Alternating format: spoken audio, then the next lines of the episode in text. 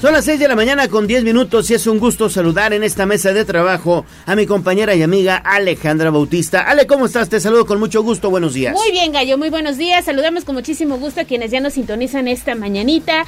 Bastante rica, fíjate, hace como calorcito, no sé, está rica la mañana. Sí hace calor, ¿eh? Tenemos mucha información y ya sabe que Hagamos juntos las noticias. Usted nos reporta algún hecho de vialidad, un bache, un semáforo descompuesto, un accidente, alguna mascota que no ha sido localizada, una persona que está extraviada, lo que quiera compartir con nosotros a partir de este momento. Recuérdalo 22 23 90 38 10 y 242 13 12. Nos gusta hacer juntos las noticias 22 23 90 38 10. Hace calor. Hace ratito que salí de casa, observé el eh, termómetro, estábamos en 17 grados centígrados. no, yo no lo he checado, pero sí, se siente, ¿no? Se siente como... Nadie aquí trae suéter. Creo que salvo el señor Abraham. No, no trae camisita, camisita. No, sí, como chamarrita. Ah, chamarrita. Sí, el termostato se le no sé, se le descompuso. bueno, vamos entonces con información de la ciudad. Hagamos enlace con Pilar Bravo, porque bueno, pues sí, hay información que tiene que ver con las escuelas. Hoy no hay clases, hoy no, no hay clases en las escuelas públicas, así que hay que estar muy pendiente de esta información, sobre todo porque se va a desarrollar eh, pues eh, este ejercicio democrático en las secciones 23 y 50 del Cente Pili. Adelante, por favor, muy buenos días. Gracias, Gallo. Buenos días, Ale. Bueno, pues efectivamente hoy no hay clases en las escuelas en todo el estado, tanto federales como eh, pues de la Secretaría de Educación Pública, que concedió permiso para que los maestros puedan acudir a realizar su votación en más de 400 casillas que se habrán de instalar en las comisiones de vigilancia electoral de las secciones 23 y 51. Las comisiones electorales de la sección 23 y de la 51 del CENTE, eh, pues ya, como se sabe, ayer concluyeron campañas eh, y bueno, pues ya todo está listo para que hoy a las 8 de la mañana inicie el proceso de elección. En la sección 51 será de las 8 de la mañana a la 1 de la tarde, en tanto que la sección 23 comenzará a las 9 y concluye a las 2. Eh, fueron aprobados ocho candidatos del Sindicato Nacional de Trabajadores eh, y cinco candidatos de la sección 23. Las campañas se realizaron desde el 16 de marzo y concluyeron ayer. Por eso, por estas elecciones, el gobernador del estado pues confía que el proceso se vaya a realizar en paz y en orden. Esto dijo. Por parte del gobierno del Estado estaremos vigilantes de que sea una elección en paz, que la Secretaría del Trabajo estará muy atenta en lo que corresponde a sus actividades y bueno, buscaremos nosotros que esto generen una elección en paz, con plena democracia, con pluralidad, que los maestros, que son un orgullo para los poblanos, para los servidores, un orgullo, nuestros maestros, que tienen el gran reto y la gran muestra de poder seguir siendo ese gremio que puede comportarse con gran actitud, con un ejemplo a seguir y que eso marque un referente en esta primera elección que es la que llevan bajo este tipo de condiciones, ¿no? Y bueno, la Secretaría de Educación Pública se mantiene ajena al proceso y bueno, lo único que ha permitido pues es que no haya clase ese día. Eh, ya las elecciones, repito, comenzarán a las 8 de la mañana por el caso de los maestros locales y a las 9 los federales. Los eh, nombres, como ya decíamos, bueno, pues son muchos de los participantes. En la sección 23 participa Víctor Ortiz Flores, José Luis González Moranos, Marcelino Pompilio Colmena Villamil, Juan Carlos Esquivel Bonilla, Benito Morales Bello, Roberto Cano, Juan Carlos Esquivel. Por la 51 el número es mayor. Están anotados Alfredo Gómez Palacios, Felipe Nere, Dinora García Hernández, Salvador Torres, Juan Durán Martínez, Juventino Sánchez, Virgilio Rodríguez y Guadalupe Díaz. Eh, pues en esta elección, Gallo, solamente veo el nombre de una mujer y bueno, pues sería por la sección 51. Por la 23 no veo ninguna anotada, a pesar de que la población, en su mayor parte, en la población pues de maestros, en su mayor parte son mujeres. Sin embargo, en esta contienda solo compite una de ellas y se llama Dinora García Hernández. Pues vamos a esperar cuáles sean los resultados de esta elección.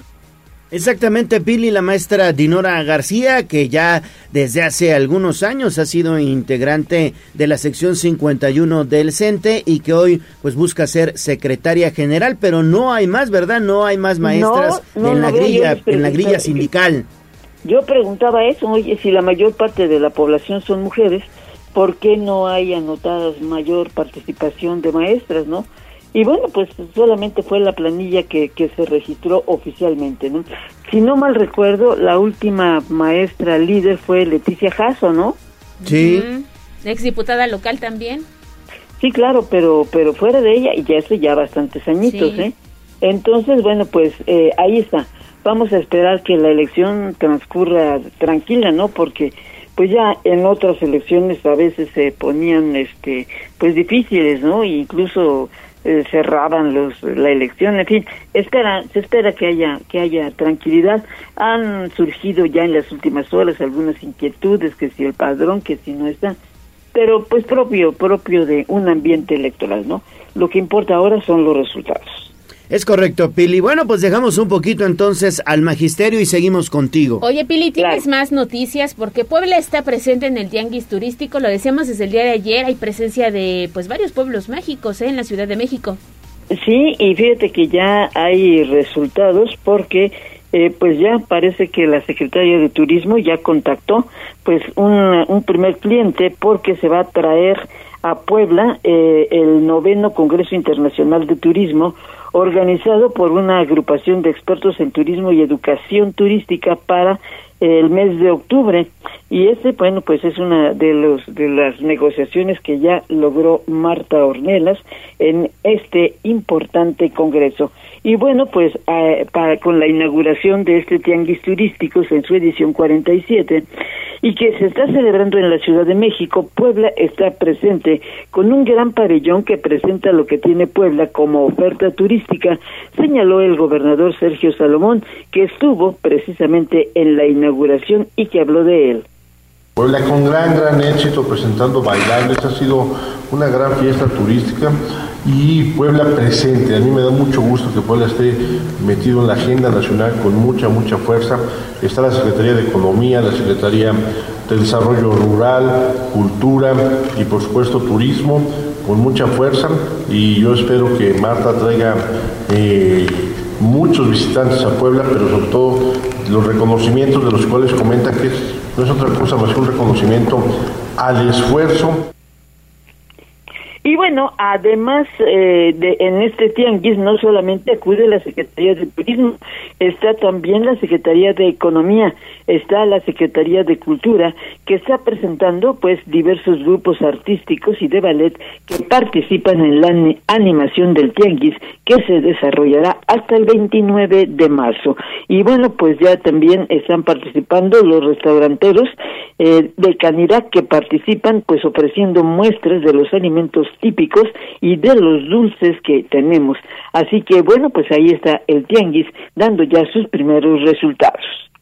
Perfecto, Pili, pues muchísimas gracias. Vamos a observar más adelante y seguramente tendremos información de cuáles son pues los resultados ya finales de este tianguis turístico, porque es bien bien importante pues enlazarte con eh, otros estados, incluso con otros países para atraer, digamos, eh, inversión, pero también eh, diferentes eventos como el que ya pues logró consolidar la secretaria estatal de turismo Marta Ornelas, ¿no? Sí, pues digo, eso para empezar, ¿no? Digo, y, bueno, pues una gran, es de gran importancia, por ejemplo, también, pues el turismo de congresos, ¿no? que son los congresos médicos, que son los congresos pues de cualquier actividad, siempre es bueno porque pues no solamente se efectúa un evento, sino que representa el hospedaje, eh, los restaurantes y todo. Y bueno, pues con este eh, con este congreso que ya logró de educación turística, bueno, pues a efectuar en octubre próximo bueno, pues tiene la posibilidad también de atraer una gran cantidad de personas. Raúl Chamet Torres, que es el director de educación turística de la organización, bueno, pues logró, eh, sí trajo, convenció que Puebla sea un lugar adecuado, pues para hacer este tipo de congreso. Perfecto, Pili, pues muchísimas gracias. Regresamos contigo. En un minuto, por favor, únicamente vamos a hacer enlace con Liliana Tecpanecatl, porque la Canirac también está presente en el Tianguis Turístico. Ya nos adelantaba algo, Pili. Adelante, Lili. Muy buenos días. Gracias, Gallo. Te saludo con mucho gusto y también al auditorio. Efectivamente, a invitación del gobierno estatal, la Cámara Nacional de la Industria de Restaurantes y Alimentos Condimentados, la Canirac, capítulo Puebla, forma parte de la delegación que representa a la entidad en el Tianguis Turístico 2023 y que se desarrolla en la Ciudad de México. Carlos Asomosa Alacio, presidente del organismo, reconoció al gobernador Sergio Salomón Céspedes Peregrina por incluir al sector privado en este encuentro de talla internacional, en donde los restauranteros podrán exhibir la vasta riqueza gastronómica de la entidad. Los asistentes al tianguis turístico que pasen por el pabellón del Estado de Puebla podrán disfrutar de una degustación de mole poblano, pipián verde, tacos árabes, tlayoyos, sidra de huejotzingo, rompope, pasita y dulces típicos como tortitas de Santa Clara y camotes. Vamos a escuchar parte de lo que decía el presidente de Caridad, Carlos Asmosa. Agradezco al gobernador Sergio Salomón Céspedes y a la secretaria Marta Ornelas la invitación. Canirac viene a sumar viene a promover la gastronomía del estado y bueno, venimos con lo más representativo que es el mole poblano, eh, enchiladas de pipián, traemos también tlayoyos de Tlatlauquitepec, algunos platones de dulces típicos poblanos y bebidas que son sidra, pasita y rompope.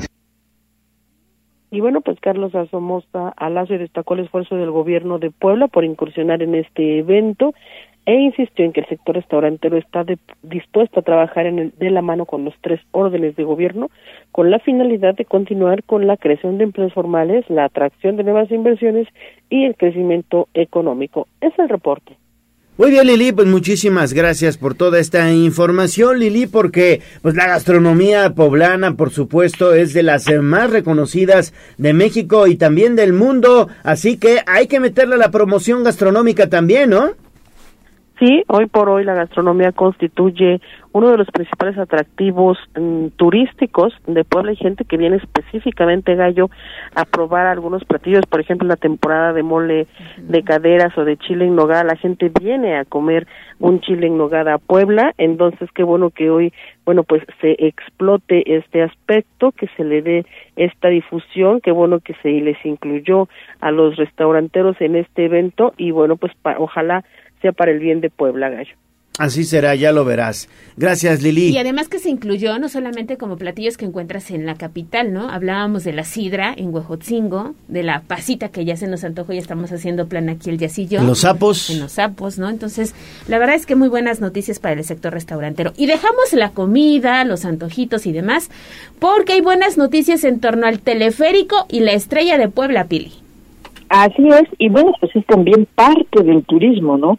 Eh, ante la insistencia de varios sectores para que se reactive de nueva cuenta la Estrella de Puebla, que sin duda es un ícono en la capital, el gobernador Sergio Salomón eh, ha venido eh, haciendo valoraciones financieras y se trata de una fuerte inversión que podría afectar las finanzas públicas en caso de que solo el gobierno del estado tuviera esa responsabilidad, por lo que se ha buscado opciones para poder ponerla otra vez en actividad y ha recibido una oferta de la Secretaría de Turismo del Gobierno Federal, pero tampoco se descarta la opción de darla en concesión a alguna empresa o buscar otros medios de financiamiento, dijo ayer el gobernador del estado, Sergio Solomon Céspedes viene una segunda propuesta para análisis y revisión de lo que se tiene que hacer con la estrella. Ya tenemos una postura en firme, ya hubo una primera análisis y revisión, se explora el tema de la concesión y con la propuesta del jueves que viene por parte de la recomendación que nos hacen la Secretaría a nivel federal y habrá la posibilidad de poder estar analizando una segunda opción para ver si el Estado tiene la capacidad y es conveniente que se pueda tener esa este, reparación por parte del Estado y el mismo funcionamiento de los bandos del Estado. Y bueno, hay que recordar que justamente este año la Estrella de Puebla, el 22 de julio, habrá de cumplir su primera década. Fue inaugurada eh, en el 2013, pues con motivo del 151 aniversario de la feria, de la batalla de Puebla. Y bueno, este año cumple 10 años y bueno, el propósito es reactivarla. Lo mismo también le estarán dando mantenimiento al teleférico, pues para que pueda servir en la próxima feria. Ese reporte. Pues ahí está entonces el teleférico, incluso el teleférico ya está en pruebas, ¿eh? Hace la semana pasada que tuve la oportunidad de estar en la presentación de la Feria de Puebla y en la Plaza de la Victoria, ya estaba en pruebas, ya está funcionando el teleférico, no al público en general, pero ya lo prendieron, ¿eh, Pili? Sí, ya lo vi, sí, ese día efectivamente lo vimos que estaban ya haciendo estas pruebas de mantenimiento. Y bueno, la idea es que se ponga ya en actividad pues para esta feria que, que comenzará pues el 28 de abril. Exactamente. ¿Te subiste alguna vez, Gallo?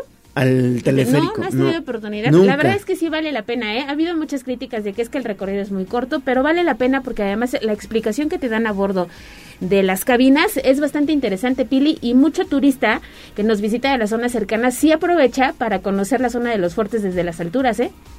Yo creo que sí, debe ser, yo tampoco no nunca me he subido, pero yo creo que sí debe ser una buena vista. Ya desde los fuertes hay una vista hacia Puebla muy buena, ¿no? Sí, muy eh, bonita. ojalá que observemos el, el buen clima, ¿verdad? Para que no nos pase el, sitio federal que, que todo es humo y esmojo, ¿no? Afortunadamente todavía Puebla, pues podemos presumir eh, algo de, de, buen, de buen aire y de buena calidad de aire. Sí, sin duda. Y de noche también es espectacular. Yo sí me subí.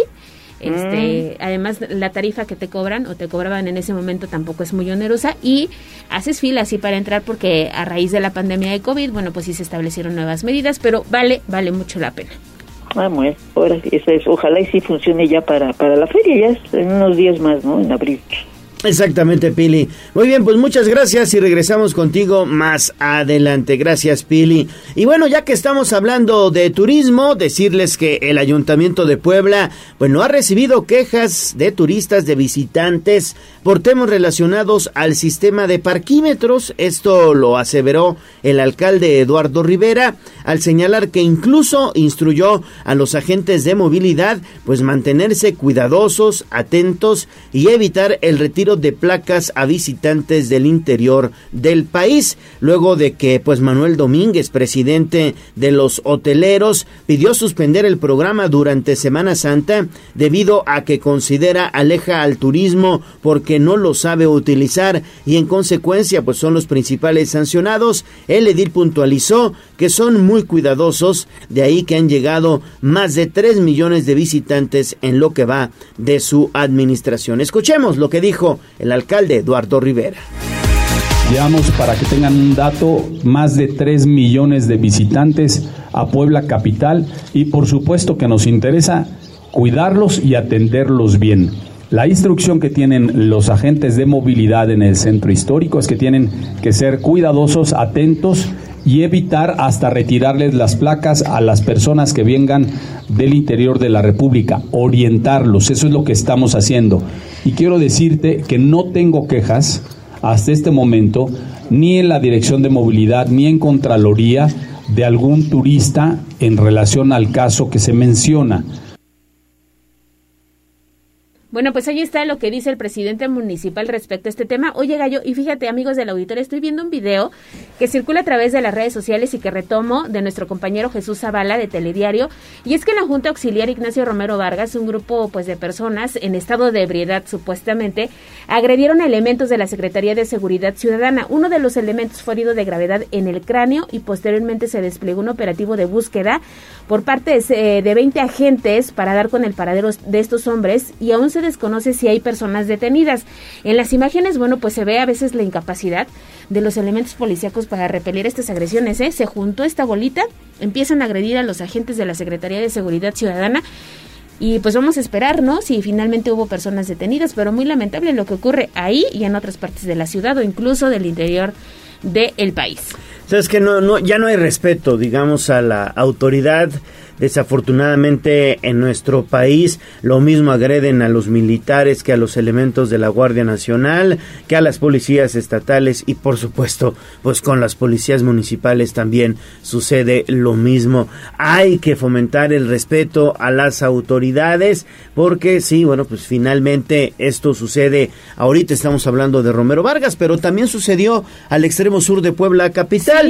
llegaron, llegaron elementos de la Comisión Federal del electricidad a una colonia antorchista. Señores, no están pagando la luz y vamos a tener que pues realizar entonces los cortes correspondientes como sucede en cualquier parte de este país. ¿Y qué tal que los antorchistas se pusieron, se organizaron y se pusieron en contra del personal de la CFE y con todo y Guardia Nacional tuvieron que retirarse. Ahí están las imágenes y seguramente habrá un pronunciamiento de la autoridad municipal en, la, en el evento que tienen muy tempranito respecto a estos hechos que ya circulan a través de redes sociales. Bueno, 6 de la mañana con 31 minutos. Vamos a hacer una pausa y volvemos con más información.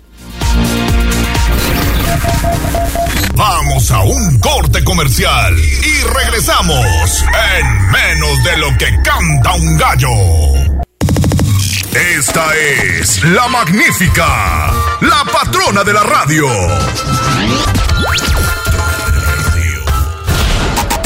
Seguimos con el gallo de la radio. Instagram, Tribuna Noticias. Mi ciudad es la cuna de un niño dormido. Hablemos de nuestro pueblo. El reporte de la capital poblana. En Tribuna Matutina.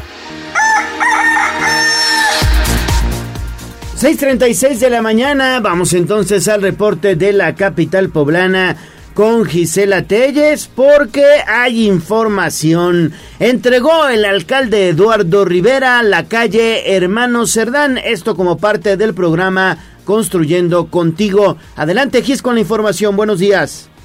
Gallo, te saludo con mucho gusto, igual que a nuestros amigos del auditorio, y te comento que con una inversión de 947 mil pesos, 126 mil de las y los vecinos y como parte del programa Construyendo Contigo, el alcalde de Puebla, Eduardo Rivera Pérez, entregó el mejoramiento de la calle Hermanos Cerdán, localizada en la colonia Guadalupe Hidalgo. El edil detalló que colocaron 1.120 metros cuadrados de adoquín, instalaron dentellones, también construyeron 130 metros cuadrados de banquetas y 146 metros lineales de guarniciones. Indicó que hasta este lunes 27 de marzo se han intervenido ya 661 calles de colonias y juntas auxiliares, por lo que destacó que en aproximadamente 600 días de su administración se han inaugurado más de una calle por día, debido a que es una de las principales peticiones de las y los poblanos. Pero escuchamos también parte de su mensaje. Tuvo una inversión de 947 mil pesos de estos 947 mil pesos hay que también decir que hubo una colaboración de las vecinas y los vecinos de 126 mil pesos. Esta calle, como ya se mencionó, tiene prácticamente 30 años sin este servicio y por lo tanto se colocaron 1.120 metros cuadrados de adoquín, se construyeron 130 metros cuadrados de banqueta, 146 eh, metros lineales de guarniciones y también se instalaron los dentellones. Manifestó que tan solo la calle Hermano Cerdán no se intervenía desde hace más de 30 años y por ello pidió a las y los ciudadanos cumplir con su pago predial, ya que cada peso y centavo se utiliza para este tipo de acciones, además para la adquisición de patrullas, la contratación de más policías, entre otros programas. Rivera Pérez recordó que las y los interesados en este programa Construyendo Contigo se pueden inscribir a través de un mensaje vía WhatsApp al número 972764 o en Twitter como Puebla Ayuntamiento, así como en Facebook Ayuntamiento de Puebla. El reporte. Gracias, Gis. Seguimos contigo, por favor. ¿Y qué pasa con los mercados, Gis? ¿Qué es lo que han detectado las autoridades en algunos pues, centros de abasto importantes que hay en Puebla Capital? Buenos días. Ale, pues los mercados Independencia, Morelos, Acocota, El Parral, El Carmen, Ignacio Zaragoza, entre otros, también presentan problemáticas considerables en materia de infraestructura, imagen e instalaciones principalmente. Esto fue lo que informó Edgar Vélez Tirado, secretario de Movilidad e Infraestructura del municipio de Puebla. Por ello dio a conocer que cuentan con una bolsa programada de 40 millones de pesos pues eh, para intervenir en este sentido estos inmuebles. Sin embargo, puntualizó que únicamente alcanzaría para intervenir cuatro inmuebles. Indicó que están retomando también un proyecto con el gobierno del estado para lograr mejorar un mayor número de centros de abasto, por lo que se encuentran en diálogo para definir el número y el total del recurso. Escuchemos. Tenemos problemas en el mercado de Independencia, en el, en el mercado José María Morelos, en el, en el mercado este, Acocota, la Cocota. Este, traemos algunos detalles todavía en el, en el mercado del Parral, del Carmen, este, el Ignacio Zaragoza, o sea, sí traemos una problemática muy fuerte, pero el recurso no, no, es, no es suficiente. Con, con el gobernador Barbosa ya habíamos acordado, acordado y ya se había hecho un listado de, de intervención de mercados, se retomó el tema con el gobernador y bueno, ya está, ya está la revisión, ya no esperemos que ya podamos concluir este, con, con un destino de recursos por parte del gobierno del estado y podamos intervenir más mercados. Vélez Tirado manifestó que todos los mercados de la capital poblana necesitan algún tipo de intervención, de ahí que elaboran en la gestión de recursos para proceder de forma integral antes también de que inicie la temporada de lluvias. El reporte. Perfecto, mi estimada Gis, pues muchísimas gracias. Estaremos bien pendientes, incluso tú misma te has dado ya la vuelta en los mercados de la ciudad, incluso fuiste al Parral, no, si no me equivoco, ¿verdad? Así es, Gallo, y justamente es uno de los inmuebles que se encuentran en pésimas condiciones, incluso los locatarios nos enseñaron diversos videos en donde se muestra que ellos eh, lamentablemente padecen más esta situación en temporada de lluvias, justamente la temporada que se acerca y pues bueno, también mencionaban que incluso han tenido pérdida total de sus productos debido a que más que las láminas los protejan de estos pues de esta temporada eh, hace que pierdan toda su mercancía. Entonces sí es importante intervenir, pues principalmente los mercados que se encuentran en la capital en la capital poblana, en el centro histórico, pero también aquellos que necesitan de esta intervención para proteger su patrimonio que es precisamente su mercancía. Así es, así es, mi estimada aquí. Seguimos contigo, por favor. Oye, pues para platicar en torno a los Fierrovejeros. A ver, escuchemos. Refrigeradores. Órale, los fierrovejeros, mi estimada Gis, ¿qué pasará con ellos y cómo buscarán regularizarlos? Pues, ¿qué andan haciendo? ¿Cuál es la idea que tiene el gobierno municipal?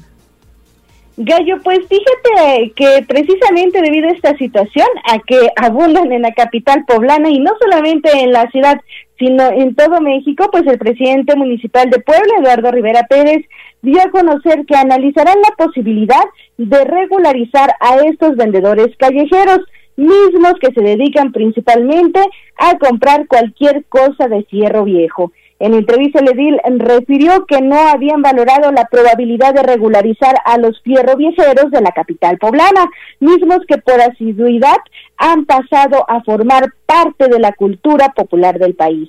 Por ello dijo que debido a que existen un gran número de compradores de dichos productos a domicilio, durante los próximos días estudiarán esta posibilidad. Así lo decía. Regular, ¿no? A los vendedores que están ahora sí callejeros en ese sentido. No lo, no tengo una respuesta ahorita, no lo habíamos valorado. Este, estaremos nosotros eh, reflexionando sobre esta pregunta que nos haces. El reporte gallo. Mm, híjole, es complicado, ¿eh? No, yo Es creo que sí estaría bien regularlos. Oye, hay mucha gente que se queja de la contaminación auditiva. Ya teníamos lo del gas, ahora, bueno, pues estas personas que pasan a diestra y siniestra, ¿eh? A todas horas, a, este, en diferentes colonias de la ciudad. Decíamos fuera del aire gallo eh, que la voz de, pues popularmente que todos conocemos es la de una chica. Se llama María del Mar Terrón tiene 19 años actualmente y ella grabó, bueno, su papá la grabó eh, con esta, pues este audio que todo el mundo conoce y ubica, cuando ella tenía 10 años. Pero tiene voz, tiene rostro. Intentaron, me parece que registrar la voz, pero fue imposible porque todo el mundo la ocupa. Sí, Bueno, es por lo menos en ya. el, en el país. Este, hay muchas personas que ocupan esta grabación, que es muy conocida, y tú hasta te la sabes de memoria. es parte de la cultura popular ya aquí en, en México. Eh, esta voz que estamos escuchando en estos momentos incluso ha llegado a Qatar. Por allá andaba un, un mexicano en, en Qatar con su bocina y, y bueno, pues ya es parte de la cultura popular de los mexicanos.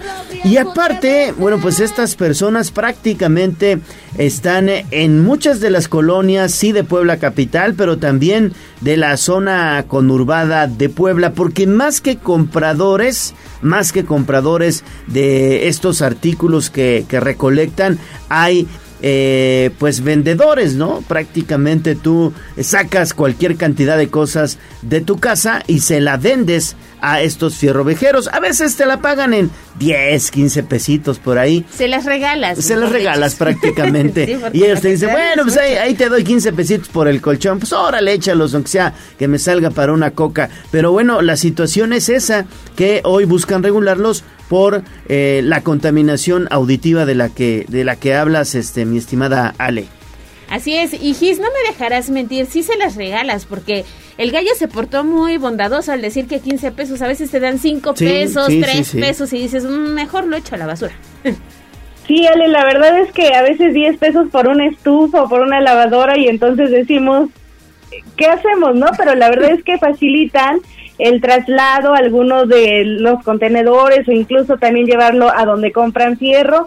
Eh, estos fierro viejeros pues eh, dificultan también la parte de de llevar a algún lugar y facilitan también a todos los usuarios de estar buscando cómo eh, llevar nuestros fierros viejos, nuestra estufa, nuestra lavadora a alguno de los locales. Pero sí, 5, 10, 15 pesos es lo que ofrecen. Sí, Sí, sí, no más, no más. Bien poquito, sí. Y bueno, hasta el New York Times le dedicó un, pues que es, un artículo a, a María, porque te digo, forma parte de la cultura popular de- del mexicano y todo el mundo reconoce esta grabación. Y bueno, pues dejamos el tema con Gisela Telles y nos vamos a otro que también es importante, Gis. No se van a tolerar pues las construcciones fuera de la ley y es que hay una precisamente ubicada al sur de la ciudad, una persona pues se le hizo fácil construir un cuartito, invadir la banqueta y hoy pues hay una problemática en este punto. Me parece que es la colonia El Cerrito. Así es, Ale, es en esta colonia El Cerrito, pero además hay otra, pues que sí se vio un poquito más gandalla en Bosques de San Sebastián, porque fíjate que una vecina amplió su hogar utilizando hasta un cuarto del parque público aledaño. Y por ello, pues el presidente municipal de Puebla, Eduardo Rivera Pérez, aseveró que no permitirá este tipo de actitudes gandallas de personas que se apropian del espacio público y por ello dio a conocer que intervendrán para quitar o derribar construcciones establecidas fuera de la ley. El edil dejó en claro que no tolerará estas actitudes y se tendrá que corregir. Insistió en que en la capital poblana se perdió la cultura del respeto y el orden y por ello dijo que se deberá proceder para predicar con el ejemplo respecto al respeto de la norma, la ley y los mismos habitantes. Escuchemos. que si es necesario sí, intervenir, derribar, quitar todo aquello de aquel, aquel vecino, ciudadana o ciudadano que tenga una actitud, y hay que decirlo, perdón, fuera del respeto, fuera de la ley, pues se tenga que corregir. Ese tipo de actitudes, y permítanme un poco expresarlo, pues no son adecuadas y a veces pues sí llega a existir pues actitudes gandallas, ¿no? De personas que se apropian del espacio público, como mencionas, del parque, del área pública, de la calle, de la vialidad, que no debe pasar, porque el espacio público es de todas y de todos. Pérez pidió a las y los poblanos acercarse a la Secretaría de Desarrollo Urbano o comunicarse al número 072 para denunciar este tipo de prácticas y dar el seguimiento correspondiente a este tipo de comportamientos que no son adecuados, una vez que señaló que como autoridad deberán actuar porque los eligieron precisamente para hacer cumplir la ley y la norma. El reporte. Bueno, pues ahí está entonces esta información que se repite en varios puntos de Puebla Capital, de que hay ciudadanos que deciden apropiarse de una u otra manera de los espacios públicos, de las banquetas principalmente. Sí, o de las áreas verdes, como esta señora que nos comentaba Gisela Telles. No se vale, ¿no? Pero la autoridad va a intervenir en estos casos. Así es, y qué bueno, y qué bueno que lo haga.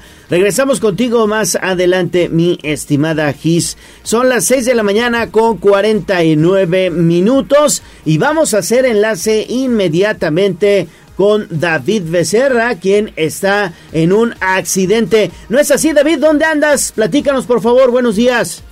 Hola Gallo, te saludo con muchísimo gusto. Pues eh, nos dimos cita hace unos minutos justamente en el cruce de las calles 11 Sur y la 55 Poniente, donde se registró un choque por alcance entre dos vehículos particulares, del que afortunadamente no hubo lesionados de gravedad, solo daños materiales. Lo que sí hubo fue el bloqueo por algunos minutos justamente de la calle 11 Sur que pues precisamente mientras se realizaban las labores pues del levantamiento de los eh, pues coches del retiro de los automóviles todos eh, todo el tráfico tuvo que ser desviado al carril confinado del ruta porque pues una grúa justamente estaba bloqueando estos dos carriles de la 11 Sur esto con dirección hacia el centro a la altura de la 55 Poniente Gallo. Fueron dos los vehículos particulares que estuvieron involucrados y bueno, te comento, afortunadamente no hubo lesionados de gravedad. A este momento, a estos momentos, Gallo, pues ya han retirado ambos vehículos, ya está libre la vía para circularla totalmente, pues sin bloqueos. Gallo es la información que tenemos. Perfecto, David, pues muchísimas gracias. Hay que recordarle a nuestros amigos oyentes que manejen con mucha precaución. Sí, y solamente para agregar, elementos de la Secretaría de Seguridad Ciudadana de Puebla nos comentan que hay unidades de protección civil todavía en la zona y que los peritos, bueno, pues también trabajan en el lugar. Un reporte nada más para pues eh, ampliar la información de David Becerra, que además estuvo en el lugar de los hechos y usted ya puede consultar su material a través de redes sociales, arroba tribuna vigila y también código rojo. Gracias David, regresamos contigo más adelante. Escuchemos información de la salud. Instagram, Tribuna Noticias. Me siento muy contento, me siento muy feliz. Ave doctor, los que vamos a morir te saludan. Nuestros consejos de salud en el dispensario, en Tribuna Matutina. Son las 6 de la mañana con 51 minutos. Hacemos enlace con Liliana Tecpanecatl porque aseguran desde la Confederación de Trabajadores de México aquí en Puebla que el hospital de Cuautlancingo del IMSS estará listo a finales de abril. ¿No es así, Lili? Nuevamente, muy buenos días. Buenos días, Gallo. De nueva cuenta, el hospital que el Instituto Mexicano del Seguro Social edificó en el municipio de Cuautlancingo estará listo para iniciar operaciones a finales de abril próximo, mientras que el nosocomio que sustituirá al de San Alejandro lo hará en febrero del 2024. René Sánchez Pérez, representante de los trabajadores, ante el Consejo Consultivo del IMSS, informó que para el caso del hospital de Cuautlancingo ya se cuenta ya se encuentra en la etapa de reclutamiento, selección y capacitación de personal. Ahí van a laborar 900 trabajadores. Recordó que este recinto contará con 90 camas que sin duda darán un respiro a los altos niveles de ocupación del Hospital de la Margarita, que es el que ha atendido a toda la población derechohabiente desde el cierre de San Alejandro tras el sismo del 2017. Escuchemos lo que decía. Eh, les repito, es un hospital de 90 camas y van a laborar aproximadamente 900 trabajadores. ¿Qué, qué en qué va? Eh, precisamente en que la última parte es el, eh, la capacitación y el reclutamiento del personal que está por concluirse ya y se espera que a finales del mes de abril este hospital, el de Cuautlancingo, ya esté iniciando operaciones y ya esté atendiendo a nuestros compañeros trabajadores derechohabientes. Entonces, ese es el más, el más próximo con el cual ya vamos a poder contar. Eh, Sobre el caso de San Alejandro, informó que la Secretaría de la Defensa Nacional, la SEDENA, es la encargada de realizar la obra que se desarrollará en el mismo lugar donde estaba el antiguo nosocomio. Y él comentó que luego de varios estudios técnicos, finalmente se decidió retirar también la cimentación, por lo que el edificio se ha iniciado de ceros. La obra comenzó en febrero pasado y se estima que esté lista en un año. Sánchez Pérez recordó que el hospital ya no llegará a las 400 camas, que era la capacidad de San Alejandro, pues el nuevo solo contará con 180. Juntando la infraestructura de los hospitales de Cuautlancingo y del nuevo San Alejandro, Puebla estará cerca de recuperar las camas con las que contaba antes de la demolición de este último y actualmente el INES en Puebla cuenta con 994 camas. Es el reporte. Perfecto, mi estimada Lili, pues muchísimas gracias. Entonces prácticamente ya están en el proceso de reclutamiento de personal y será pues a finales de abril, dicen ellos, que comience ya el hospital de Cuautlan 5. Veremos. veremos, sí.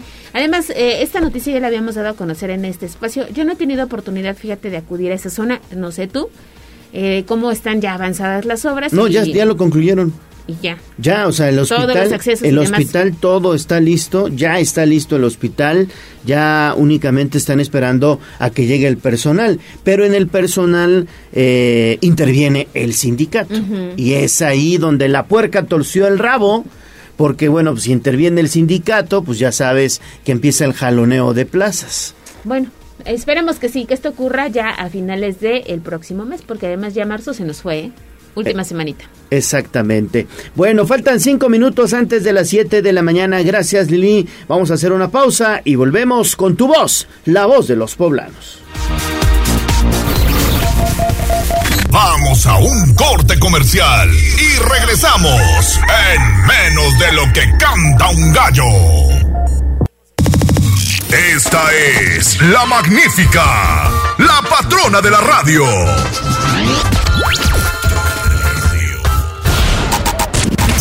Seguimos con el gallo de la radio.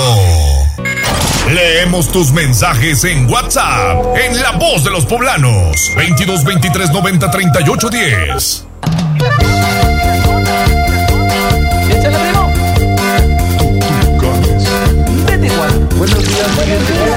Esta es la voz de los poblanos.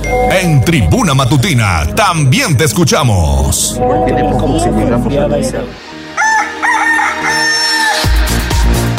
Faltan dos minutos y las siete de la mañana. Vamos con tu voz, la voz de los poblanos. ¿Qué tenemos, Ale? ¿Quién está en contacto con Mira, nosotros? harto mensaje. Le vamos a mandar un saludo en especial esta mañana al profesor Manitas. Dice, muy buenos días, equipo de tribuna, señorita Ale. Ay, gracias. Maestro Torija, dice, en relación a lo comentado de las personas que compran fierro, a mí me pagaron un colchoncito matrimonial en 30 pesos. Un colchoncito. Ah, y entonces termina, ya sabes, la picardía del mexicano y eso que tenía buen historial. Que tengan un excelente día. Tenía buen historial ese colchón. Fíjate nada más. Pues te lo pagaron bien, mi profesor Manitas, ¿eh? 30 pesos. Y bueno, pues se fue, se fue el matrimonial del profesor Manitas. Con todo y los resortes destrozados ya. el buen historial, el buen historial que tenía este colchón. Oye, también nos dice la terminación 385. Hago un comentario, eh, disculpen la pregunta. ¿Desde cuándo un representante de la CTM tiene que informar de las obras del IMSS? Que no debería ser un funcionario precisamente del Instituto Mexicano del Seguro Social. Y esto es con referencia a la nota de Liliana Tecpan. Claro, coincido plenamente con usted, señor. Coincido plenamente con usted. Ellos. Eh, son representantes de los trabajadores ante el IMSS, pero quienes realmente llevan el eh, pues el estatus de la obra o del proyecto pues son los funcionarios del, del IMSS ¿Dónde está la delegada del IMSS? Todos nos preguntamos eso. Nunca sale, nunca da la cara, nunca brindan información, nunca hay conferencias de prensa. Por eso algunos toman la iniciativa pues de informarnos qué es lo que está pasando con las famosas obras del Instituto Mexicano del Seguro Social en Puebla. Por eso salen los amigos de la CTM a informar qué es lo que está pasando en el IMSS, porque los funcionarios del IMSS nunca salen, nunca dan la cara. Es decir, yo me pregunto, ¿hay alguien que represente al IMSS aquí en Puebla? Ahí se los dejo. Bueno, pues ahí está, ya la respuesta ya la tuvo de parte del gallo de la radio. También nos comparten esta mañana otro reporte ciudadano y tiene que ver con el apartado de lugares y ya sabes, los padres que se estacionan a veces en doble fila, sucede en una escuela privada, es el Instituto Herbie que se ubica en la colonia Villa Las Flores. Oye, los vecinos están hartos porque dicen que los padres no respetan las entradas ni las salidas, sobre todo las cocheras que están en las casas aledañas a esta institución educativa. Han hecho el reporte a los elementos de tránsito municipal, acuden y bueno, mientras están ahí, pues los padres se mueven, ¿no? Pero se van los elementos y regresan a invadir pues las cocheras de estos de estas viviendas que se ubican en esta zona. Híjole, bueno. Lo acompaña de varias fotografías. Sí, ¿eh? sí, sí, sí, hay que, De hay que seguir dando cuenta. Invadiendo precisamente las entradas de estas casas que se ubican cercanas a esta institución educativa. Y también tenemos saludos para Eduardo Galán Vázquez, que nos está escuchando esta mañana desde la zona de Santa Lucía. Así que un saludo para ti, Eduardo, y muchas gracias por estar sintonizando esta mañana Tribuna Matutina. También tenemos otro mensaje de la terminación 7353 que nos dice vamos a estar muy pendientes de eh, pues esta elección que se lleva a cabo al interior de la sección 51, aunque son las dos, pero esta persona va a estar pendiente de lo que sucede al interior de la sección 51 del CENTE, nosotros también y muy pendientes también de arroba tribuna, noticias tribuna, tribuna vigila y también de código rojo. Y finalmente nos comenta la terminación 5309 si sabemos qué pasó con este incendio que se registró la tarde-noche de este lunes, allí en inmediaciones de San Andrés Cholula. Me parece, Jess, que fue un terreno, Fue un ¿no? terreno baldío. Pastizales, aunque se veía muy aparatoso. Las llamas, la verdad es que eran visibles desde varios puntos de la ciudad de Puebla. Pero sí tuvieron que llegar bomberos de San Andrés Cholula. Nos compartían varias, buenos días, nos Sí, compartían varias imágenes y videos a través de WhatsApp, lo compartimos con las autoridades y sí, bastante aparatoso porque había una foto desde el Hospital General de Cholula. Sí, y también tenemos mensaje del señor Miguel Popocatl que nos dice muy buenos días Ale y equipo de Tribuna Matutina. Saludos. El día de ayer don Miguel nos reportaba incluso un vehículo que estaba invadiendo el carril de ruta frente a esta plaza comercial que se ubica en Circuito Juan Pablo II y Boulevard Valsequillo. Muchas gracias don Miguel porque también es uno de nuestros principales reporteros de La Voz de los Poblanos. Gracias, don Miguel, que tenga un excelente día. Pues hasta acá lo más importante que nos han hecho llegar esta mañana y recuerde que fotos, videos, mensajes de voz o de texto al 22 23 90 38 10. Escuchemos el pronóstico del clima.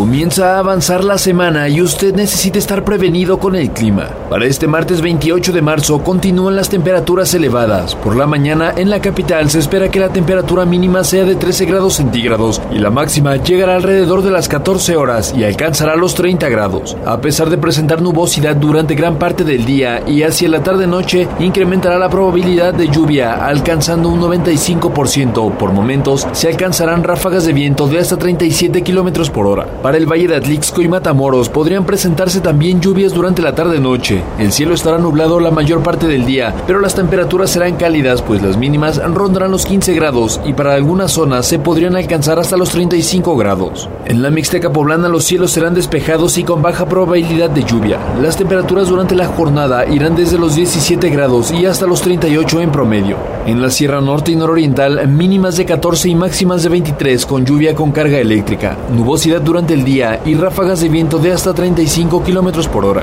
Para Tribuna Noticias, David Becerra. Vamos a un corte comercial y regresamos en menos de lo que canta un gallo.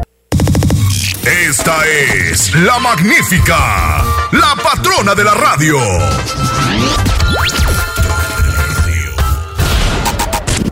Seguimos con el gallo de la radio.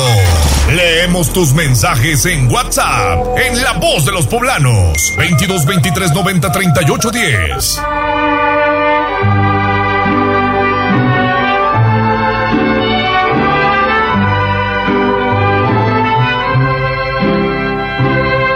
En la fresca y perfumada mañanita de tu santo, recibe mi bien amada la dulzura de mi canto. Encontrarás en tu reja un fresco ramo de flores que mi corazón te deja, chinita de mis amores.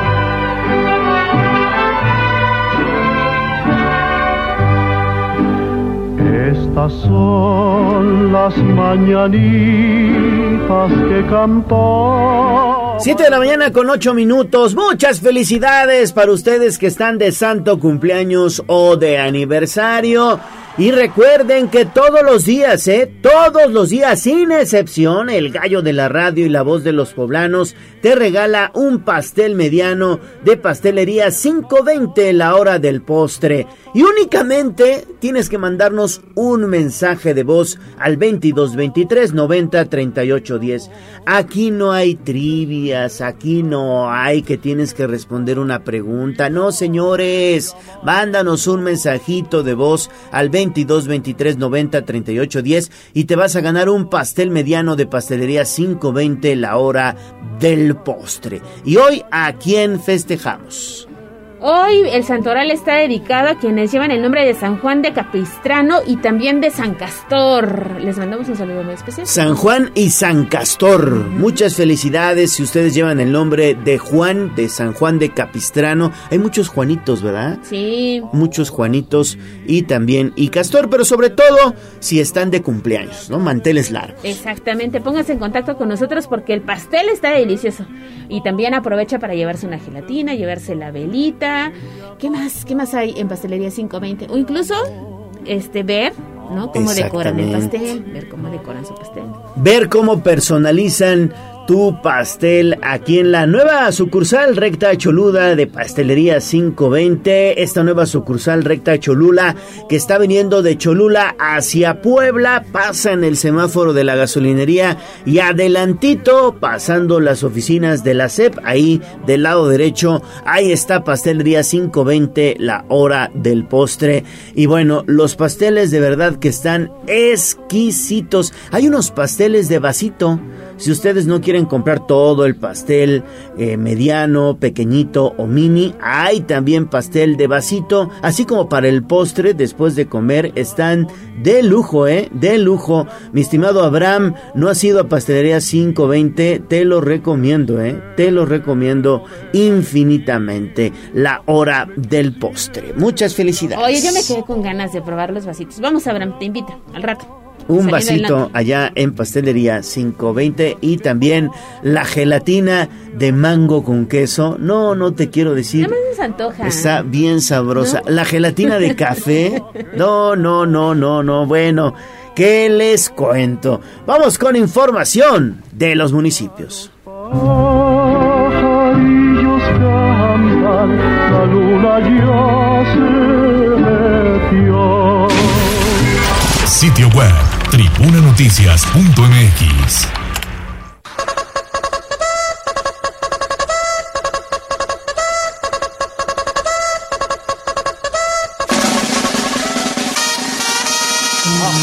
Más allá del pueblo y la zona conurbada. ¿Qué pasa en nuestras localidades vecinas? En Tribuna Matutina. Son las 7 de la mañana con 11 minutos. Nos vamos a la región de Atlixco. Oye, si aquí sentimos calor, ¿cómo amanecieron allá en, en la ciudad, dicen, de la eterna primavera? De las bellas flores también. Adelante, Jessy, te escuchamos con mucho gusto. Muy buenos días. Hola Ale, muy buenos días y muy buenos días Leo. Por supuesto sí, estamos en la eterna primavera, la verdad es que sí está haciendo mucho calor. Desde tempranito, yo creo que como a las 6 de la mañana ya hacía mucho calor, pero bueno, estamos con toda la actitud para poder informarles a todos nuestros amigos radioescuchas de lo que ocurre en esta región y esta mañana les voy a informar acerca de la situación tan complicada que están viviendo los amigos y vecinos de la zona del fraccionamiento Buenavista.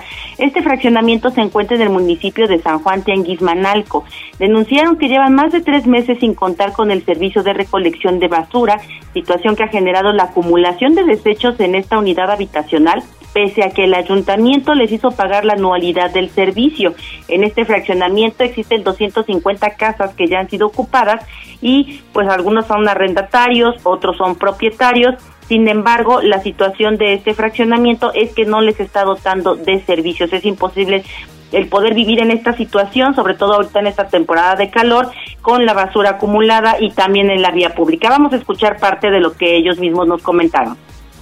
Eh, ya los hemos ido a ver hasta Tianguismanalco, pero no nos hacen caso, nada más nos dicen que sí, nos dan largas. Cuando nosotros fuimos nos dijeron, ya la próxima semana van a tener servicio.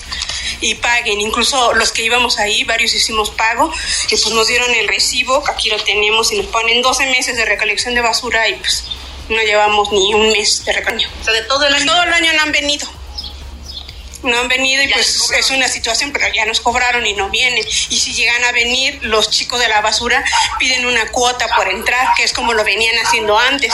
Y se le hizo saber eso al ayuntamiento de, de Tenguismanalco, pero parece que hicieron caso omiso o, se molestaron porque denunciamos que habían esas anomalías de que nos pedían una cuota aquí para que ellos pudieran entrar.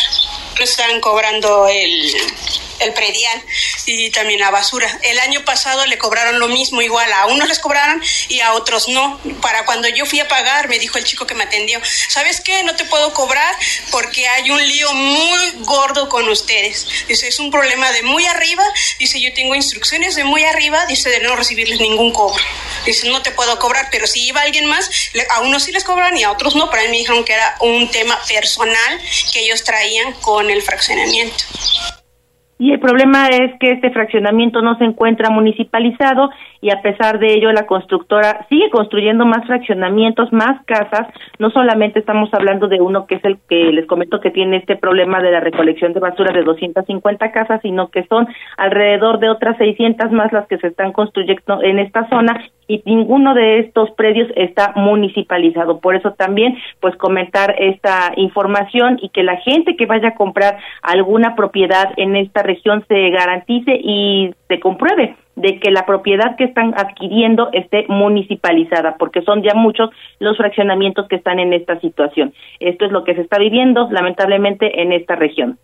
Exactamente, exactamente. Esto sucede allá en San Juan Tianguismanalco. Hay dos cosas que debes verificar cuando vas a adquirir una vivienda, mi estimada Jessie. La primera, que haya agua potable. Y la segunda, los servicios públicos, ¿no? Así es, y justo este problema pues ha ido creciendo porque pues no han verificado esta situación, pero lo más lamentable es que le siguen cobrando una recolección que nunca les van a poder dar. Exactamente, no, no, no, lamentable, lamentable, sobre todo porque el testimonio que tú nos has presentado, pues eh, no tiene desperdicio, dice alguien de arriba, pero de muy arriba, mm, pues sí, cómo no, agradecido con el, con el de arriba, dicen por ahí, pero con el de más arriba no está cañón, ¿no?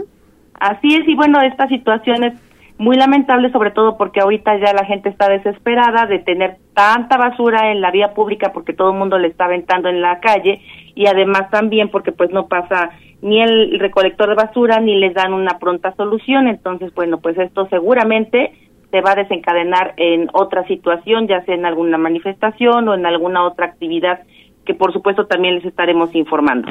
Muy bien, Jessy, pues muchísimas gracias. ¿En dónde te leemos? Muchas gracias a ustedes a través del www.contextosnoticias.com, así como también en todas las redes sociales. Nos encuentran en esas plataformas. Con todo el gusto, como siempre, de poder informarles. Gracias y que tengas buen día. Excelente día.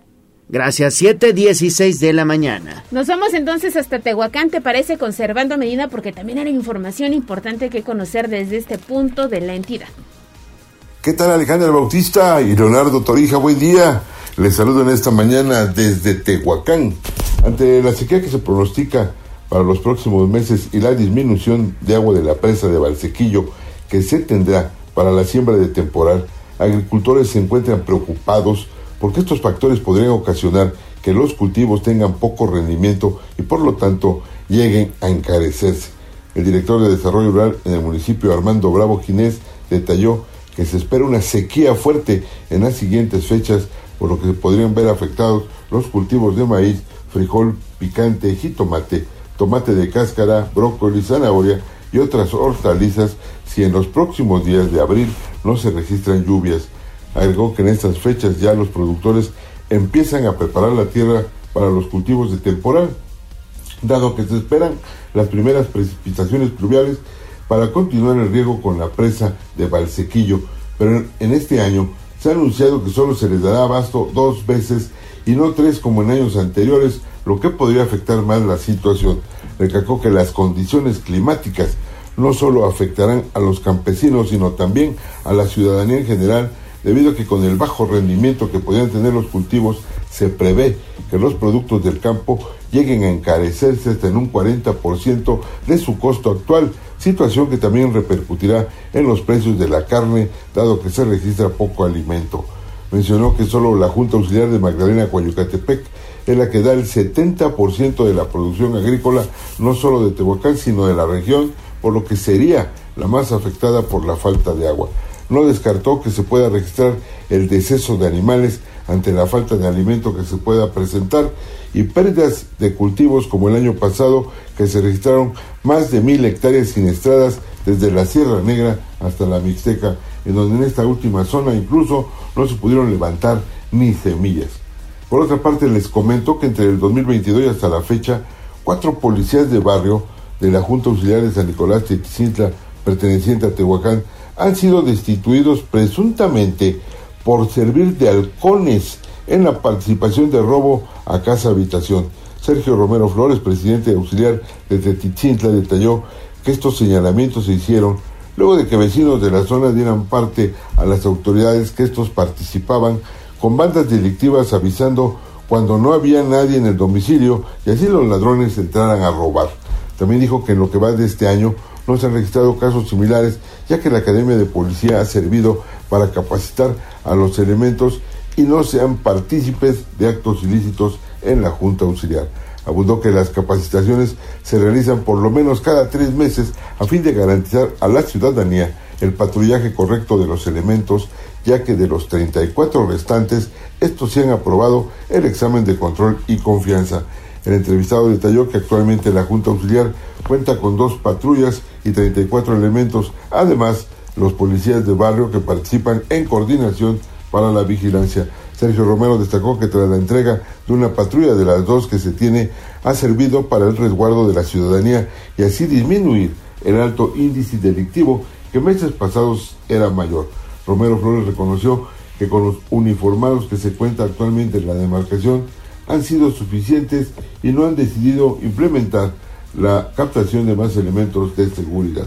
Aun cuando solo son dos unidades oficiales y menos de 40 elementos policiales, estos se tienen la tarea de vigilar 34 colonias y 10 fraccionamientos, labor que según el edil no ha sido tan compleja por la coordinación que se ha generado.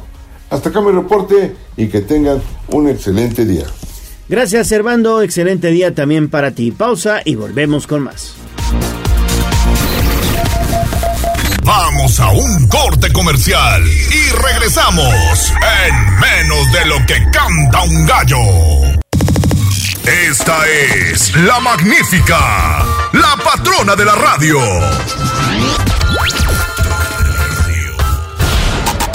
Seguimos con el gallo de la radio.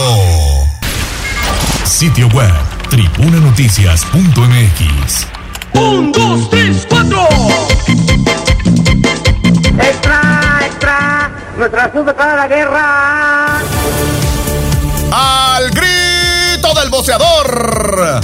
Esto es lo más destacado de la prensa escrita en Tribuna Matutina Nacional. 7 de la mañana con 24 minutos y hoy la prensa nacional destaca esto que sucedió allá en Ciudad Juárez, Chihuahua, en instalaciones del Instituto Nacional de Migración, donde anoche se registró un incendio que lamentablemente todo parece indicar, bueno, pues registró la muerte de 39 personas. Y vamos a hacer enlace hasta Ciudad Juárez con Adrián Macías de Radionet 1490. Adrián, qué gusto saludarte. Muy buenos días. ¿Cómo estás? Igualmente, mi estimado Gallo, muy buenos días a ti y a todo el auditorio. Pues lamentablemente, para darles a conocer esta situación, ayer por la noche, alrededor de las 9.45 de la noche, en la sede del Instituto Nacional de Migración acá en Ciudad Juárez, se registró este, eh, pues esta tragedia. Eh, fue un incendio que provocaron los propios migrantes después de que ayer se realizó un operativo para retirarlos de las calles. Ellos andaban pidiendo dinero en los cruceros. Las, ya tenían mucho tiempo haciendo eso. Las autoridades determinaron retirarlos bajo el argumento de que se exponían, exponían a sus hijos y eh, pues hicieron un operativo que lo encabezaron los del Instituto Nacional de Migración y las distintas corporaciones policiales. Los trasladan a todos ellos, alrededor de 100, a este inmueble y pues, ellos durante toda la tarde estuvieron protestando hasta que ya en la noche, para exigir que los dejaran salir, eh, uno de ellos o, o algún grupo de ellos prenden un colchón. Luego, esto de manera colectiva hace que otros empiecen a in- incendiar otros eh, artículos y el fuego se sale de control, quedando ellos mismos atrapados. Y en efecto, la información oficial por parte de las autoridades es de 39 migrantes fallecidos, 29 más que se encuentran recibiendo atención médica, muchos de ellos graves, ya que presentan quemaduras de segundo y tercer grado. Y eh, la verdad es que ayer no se daban abasto los cuerpos de emergencia para estar atendiendo a las personas que estaban lesionadas.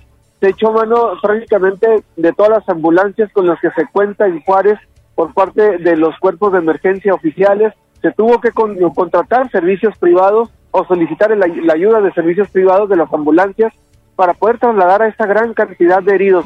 Si bien es cierto y por fortuna, aquí se hizo una división, es decir, a este lugar únicamente trajeron a personas adultas y a los niños o menores los resguardaron en otro recinto, pues esto de alguna manera ya eh, no hizo aún más grave la tragedia, que ya lo es por estas 39 personas fallecidas, pero ya al no hablar de niños o menores, de alguna manera es un, es un alivio. Eh, esto sin duda pone lamentablemente a Juárez de nueva cuenta en, el- en los ojos del mundo de manera negativa. Las reacciones internacionales no se han hecho esperar. Aquí incluso ya podemos observar a corresponsales de medios internacionales, eh, los más cercanos de aquí del Paso, Texas, de las cruces de varias partes de Nuevo México, pero también han empezado a llegar corresponsales de Nueva York, eh, eh, personas de Centroamérica, por, por la magnitud de esta situación. Es algo que no se había dado en ningún otro punto del país, echamos memoria, mi estimado Gallo, en ningún otro punto había ocurrido algo así, donde eh, murieran esa gran cantidad de personas por un, un amotinamiento, por una inconformidad de los propios migrantes, que, que se saliera de control para las autoridades el contenerlos y que pues desatara en lo que aquí les estoy narrando, ¿no? La muerte de estas personas, muchas que re- sobrevivieron, pero que realmente se encuentran graves, eh, que fueron llevadas delicadas a recibir atención médica. Eh, bueno, esto ya ya te habla de, lo que lo, todo lo que significa eh, lo que ocurrió aquí ayer por la noche. Eh, es lo que se ha dado a conocer por parte de las autoridades. Eh, en breve, la propia gobernadora del estado de Chihuahua, María Eugenia Campos, va a fijar un posicionamiento. Ayer estuvo aquí por la noche el propio presidente municipal atendiendo esta situación. Eh, todos los eh, directivos de, de las corporaciones policiales estaban prácticamente eh, también ayudando, ya está haciendo la de paramédicos, sacando los... la- las imágenes más terribles sin duda fue fueron cuando estaban sacando los cuerpos de estas personas. El Servicio Médico Forense de Juárez cuenta con cuatro unidades, cada una en promedio para trasladar hasta seis cadáveres y tuvieron que dar varias vueltas en ir a llevar los cuerpos a las instalaciones, regresar por los otros. Era, era- era el, mismo eh, dinamismo o el mismo ir y venir que se daba con las propias ambulancias para estar trasladando a los heridos a los distintos hospitales de aquí de Ciudad Juárez. Adrián, muy buenos días. Te saludo con mucho gusto. Soy Ale Bautista. Oye, quisiera saber las nacionalidades de estas personas que desafortunadamente pierden la vida y Ciudad Juárez, pues ha tenido también un problema, ¿no? De que los migrantes se quedan en su búsqueda por el famoso sueño americano, pero se establecen en la frontera del país. Exactamente, mira, son en su mayoría venezolanos, muy poquitos colombianos, pero casi casi todos son venezolanos porque de hecho ellos eran o, eh, el grupo que más se resistía a estar en refugios aquí en Ciudad Juárez. Hay una red de albergues de 23 recintos. Eh, si bien es cierto, ya prácticamente todas están saturadas, se habilitaron otros espacios por parte de las autoridades para resguardarlos, pero este grupo en particular de los venezolanos eran los que más se resistían a estar en esos lugares. Los operativos que se hicieron ayer en los cruceros, el- cuando menos el 90% de ellos eran venezolanos, muy poquitos de Colombia y eh, lo, único que nos comentaron aquí es que eran alrededor de tres de, de Honduras, Eh, eso está por confirmarse, pero venezolanos, es en su mayoría todos ellos los que se encontraban aquí resguardados cuando ocurrió esta tragedia. Adrián Macías de Radionet 1490, platícanos un poquito desde cuándo estaban estas personas, principalmente de origen venezolano, allá en Ciudad Juárez, pues pidiendo monedas y tratando de ganarse la vida. Mira, estas personas en particular, de, de, las que se cree que incluso son las que ayer retiraron de los cruceros, se habla que arribaron alrededor de dos semanas atrás aquí a Juárez y que incluso en, el, en, el, en los días recientes pasados estuvieron llegando a bordo del tren. aquí ha sido constante que se les observa a bordo de los vagones para llegar a esta frontera, pero también una gran cantidad de ellos tenían alrededor de tres meses. Mira, todo este fenómeno de la llegada principalmente de venezolanos se da cuando de alguna manera el gobierno estadounidense eh, facilitó el cruce.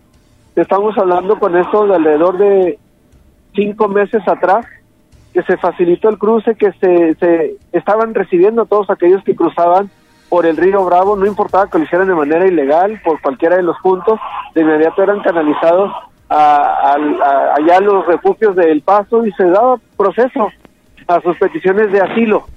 Cuando todo esto se está dando, eh, los propios venezolanos a su vez avisan a más familiares en su, en su tierra, en su país, y eh, pues se deja venir una gran caravana, una cantidad enorme. Aquí en Juárez se calcula, por ejemplo, hasta el día de hoy, alrededor de 15 mil eh, personas extranjeras, eh, la mayoría de ellas venezolanas, porque con, e, con esa decisión también estuvieron llegando nicaragüenses.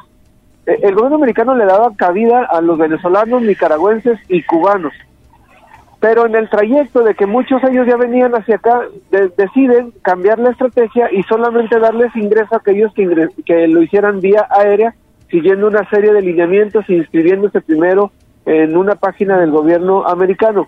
Ese aviso llegó muy tarde para muchos de ellos que ya venían en camino hacia la frontera y son los que prácticamente se quedaron varados aquí. Se resistieron a ser llevados a los refugios y a manera de presión duraron varios meses apostados en el bordo del río Bravo, ahí hicieron un campamento eh, improvisado, era una gran cantidad de casas de campaña en donde pernoctaban. Cuando ya se acercaba el invierno, las autoridades decidieron retirarlos y trasladarlos a refugio. Ellos se negaron, eh, aceptaron a, de manera temporal eh, estar en un espacio, pero luego se fueron, empezaron a vivir en las calles de Juárez. Algunos, los que tienen sus posibilidades, pues rentaron eh, casas, eh, la manera de sobrevivir era pidiendo dinero, limpiando parabrisas, trabajillos pequeños, hasta que pues el día de hoy ocurrió esa tragedia, precisamente por eso, porque lo retiraron de, de los cruceros, de estar pidiendo dinero, estar limpiando parabrisas, y generó esa molestia entre ellos, desatando esa tragedia. Durísimo, durísimo lo que nos estás narrando, Adrián Macías de Radionet 1490 allá en Ciudad Juárez, Chihuahua. Lo que comenzó como una inconformidad, hoy estamos hablando de una tragedia y hay 39 personas fallecidas. Gracias por la comunicación esta mañana, estimado Adrián. Gracias a ustedes, muy buenos días. Muy buenos días y nuestro reconocimiento porque Adrián se encarga de hacer la cobertura de la nota policíaca allá en Ciudad Juárez y desde anoche ha estado muy pendiente con toda esta tragedia que hoy se presenta en la frontera de nuestro país. Gracias Adrián y estamos en contacto permanente. Claro que sí, estamos a las órdenes. Muy buenos días. Muy buenos días. Y ya, rápidamente para agregar, el presidente Andrés Manuel López Obrador, pues acaba de hablar del tema en su conferencia matutina y vamos a escuchar lo que dijo. Algo muy lamentable, muy triste eh, anoche, como a las nueve y media de la noche, eh, se produjo pues eh, un incendio en un albergue de migrantes en la frontera, en Ciudad Juárez. Y tenemos hasta ahora como informe que perdieron la vida 39 migrantes. Eh, esto tuvo que ver con eh, una protesta que ellos eh, iniciaron a partir, suponemos, de que se enteraron de que iban a ser deportados, movilizados. Pues ahí confirmando entonces el presidente Andrés Manuel López Obrador que fíjate se trató de una protesta debido a que iban a ser deportados estos eh, inmigrantes principalmente de origen venezolano como nos decía Adrián y se sale de control y hoy estamos hablando de una tragedia. Sí, y eso te habla también de lo que se ha hecho poco, me parece, en el tema migratorio, porque hoy también vemos esta situación que termina con la vida de 39 personas y los niños no acompañados que han sido rescatados, rescatados por el Instituto Nacional de Migración, muchos menores de edad, ¿eh? Los niños, sí, los niños que intentan llegar buscando el famoso sueño americano, entonces, bueno, pues nos ponemos de nueva cuenta en el ojo internacional. Así es, lamentable. Vamos a hacer una pausa y volvemos con más.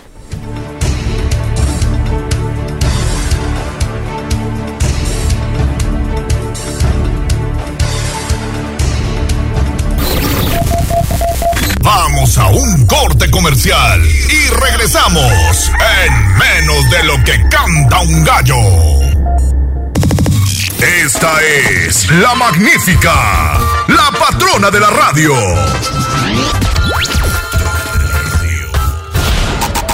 Seguimos con el gallo de la radio. Twitter, arroba tribuna vigila. Y esta va para todas aquellas que son como una chica que yo conozco.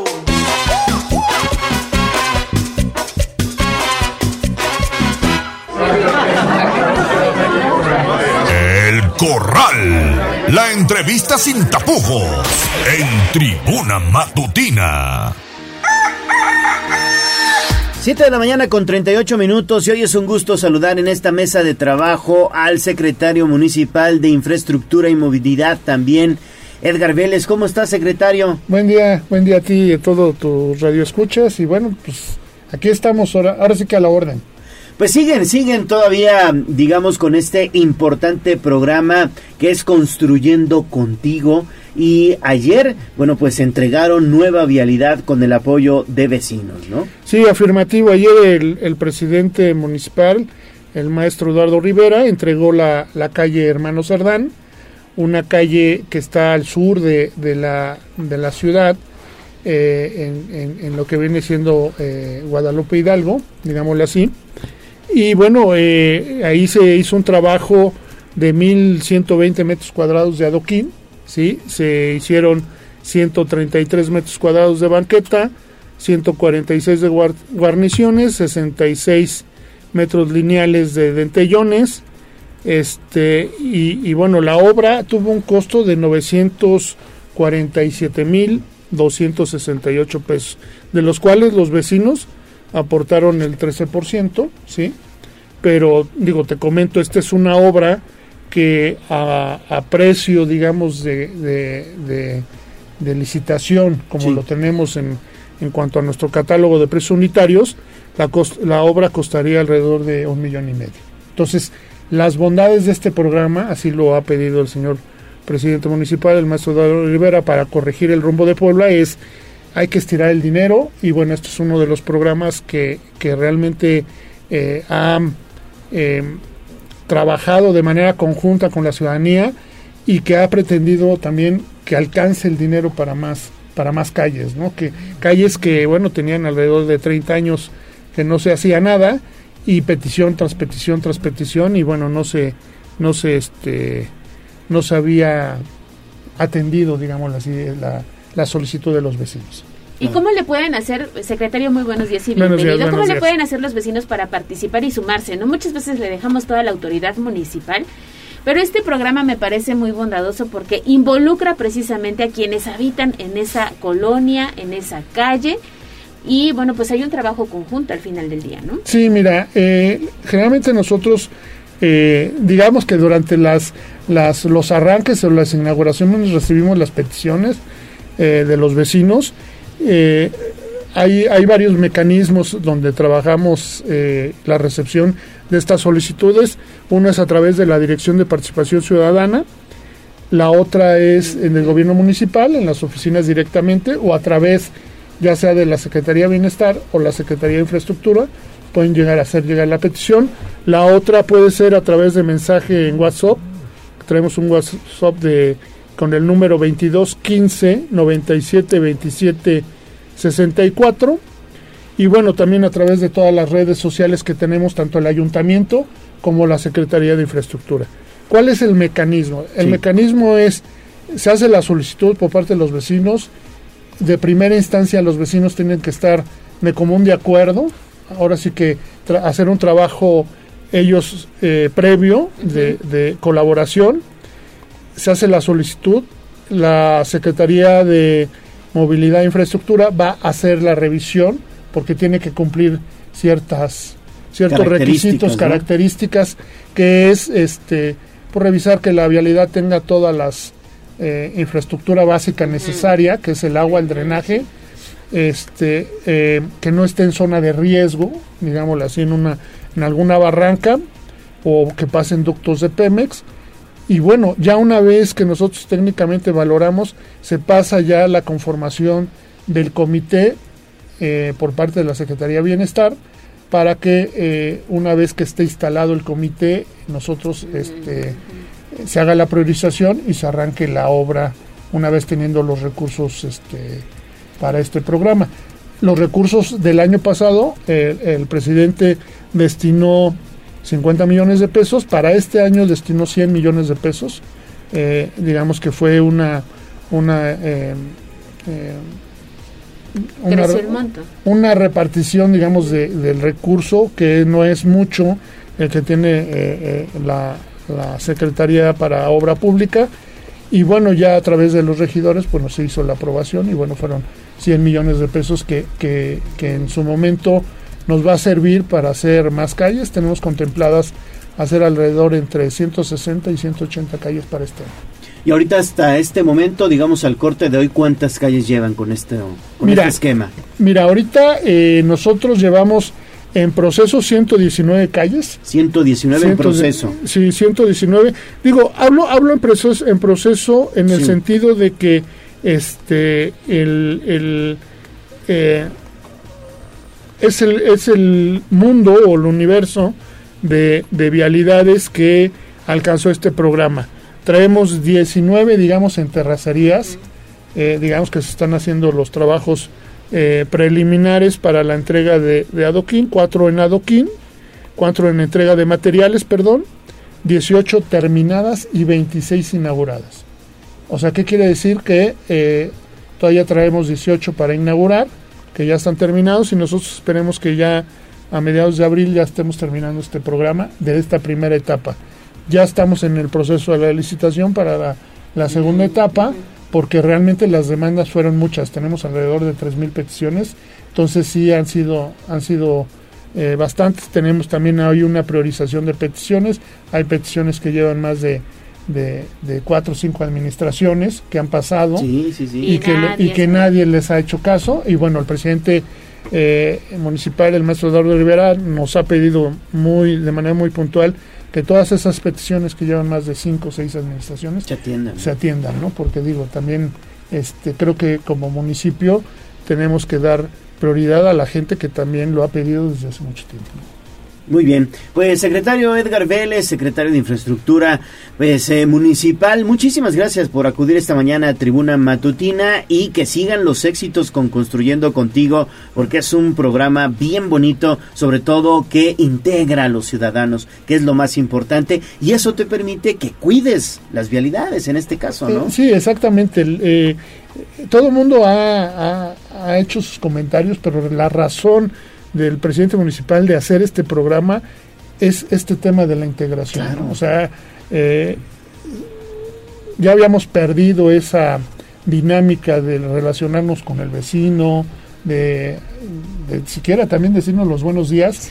Y bueno, eh, tan así ha, ha sido el, el- el éxito que cuando vamos a las inauguraciones, pues eh, bueno, eh, la gente ya tiene los tamales, el café, o sea, Claro. ellos mismos se organizan en una forma de agradecer, pero bueno, no tienen que agradecer nada, al contrario, los agradecidos somos nosotros, pero que la finalidad de este programa, bueno, se está cumpliendo, esa integración vecinal que creo que la tenemos que hacer, inclusive eh, nos han comentado en algunas vialidades que eh, hemos puesto algunos eh, reductores de velocidad dentro de la misma vialidad, porque sí, una vez que está nueva la vialidad, pues todo el mundo empieza a transitar. Hay que estrenarla, dice. Hay que estrenarla, pero el problema que, que, que, tenemos, y no nada más en, en este tema de las vocales, sino también en, en las relaminaciones, es que pues la gente desgraciadamente luego no respeta la, la, la velocidad permitida y afecta a los vecinos de la misma calle. Entonces la, la misma calle ya se empieza a cuidar, ya empieza a cuidar de este,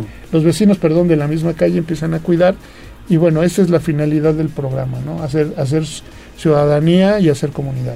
Pues muchas gracias, secretario, y que sigan los éxitos. Gracias, gracias, estoy para servirles. Buen día, buen día a ti y todos sus radio escuchas. ¿eh? Gracias, muy buenos días. Vámonos con la información deportiva.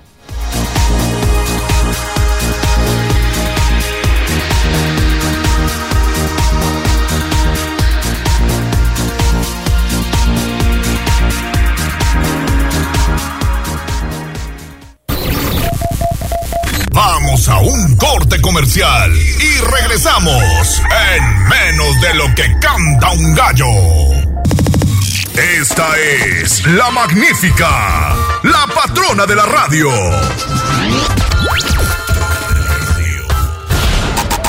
Seguimos con el gallo de la radio. Twitter, arroba tribuna deportes.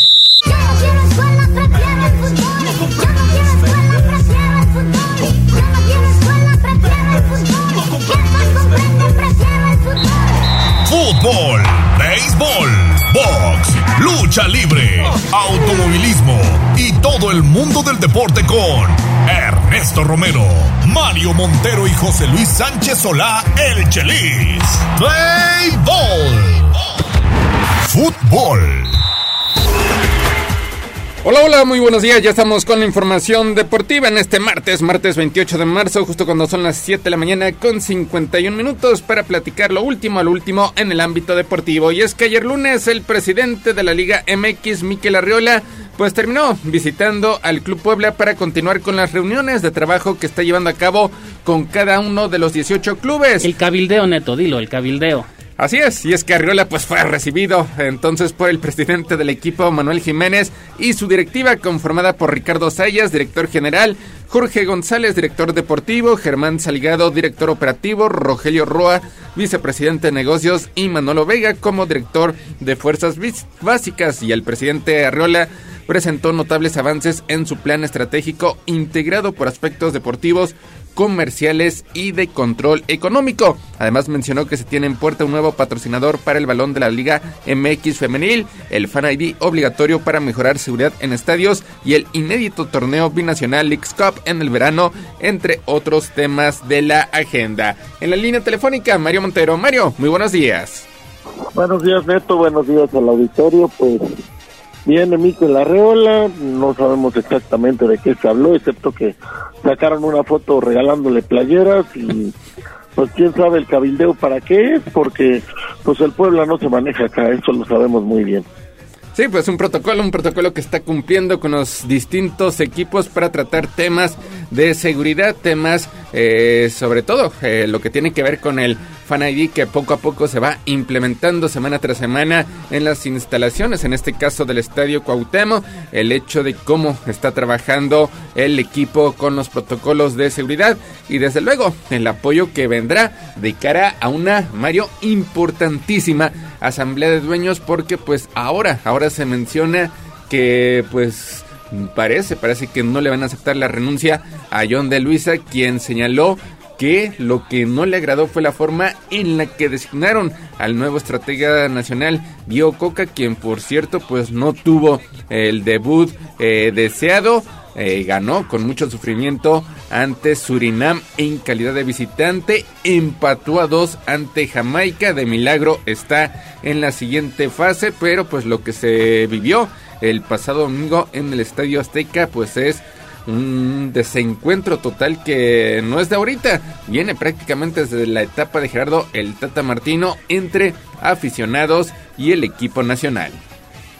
Bueno, pues obviamente hay molestia, obviamente hay desencanto, hay este, pues un divorcio que empieza a entre la afición y la selección nacional y pues claro que las formas no gustan, ¿no? A nadie le gustaron la manera en la que impusieron el tema de Diego Coca, viene una asamblea donde supuestamente habrá cambios importantes que harán que pues la, la selección sea más competitiva, que el fútbol mexicano sea más eh, justo, eso no- yo lo dudo mucho, yo no creo que vaya a haber ningún cambio de fondo porque pues, finalmente la idea del fútbol mexicano es hacer negocio para los promotores y los federativos y los intermediarios, poco más. Entonces, no, no, no espero nada ni de su asamblea ni de su lo que sea que vayan a platicar, pues no, no viene absolutamente nada. La renuncia de John de Luisa, pues no renuncia, más bien anunció que ya no estaría otro periodo, sorpresiva, pero tampoco algo que cambie de fondo. Y ayer se hablaba, pues de ahí algún un par de empleados de Televisa que sería alguno de ellos el nuevo presidente de la Federación, porque pues todos sabemos que una de las manos más importantes es la de Emilio Escarra Gallán.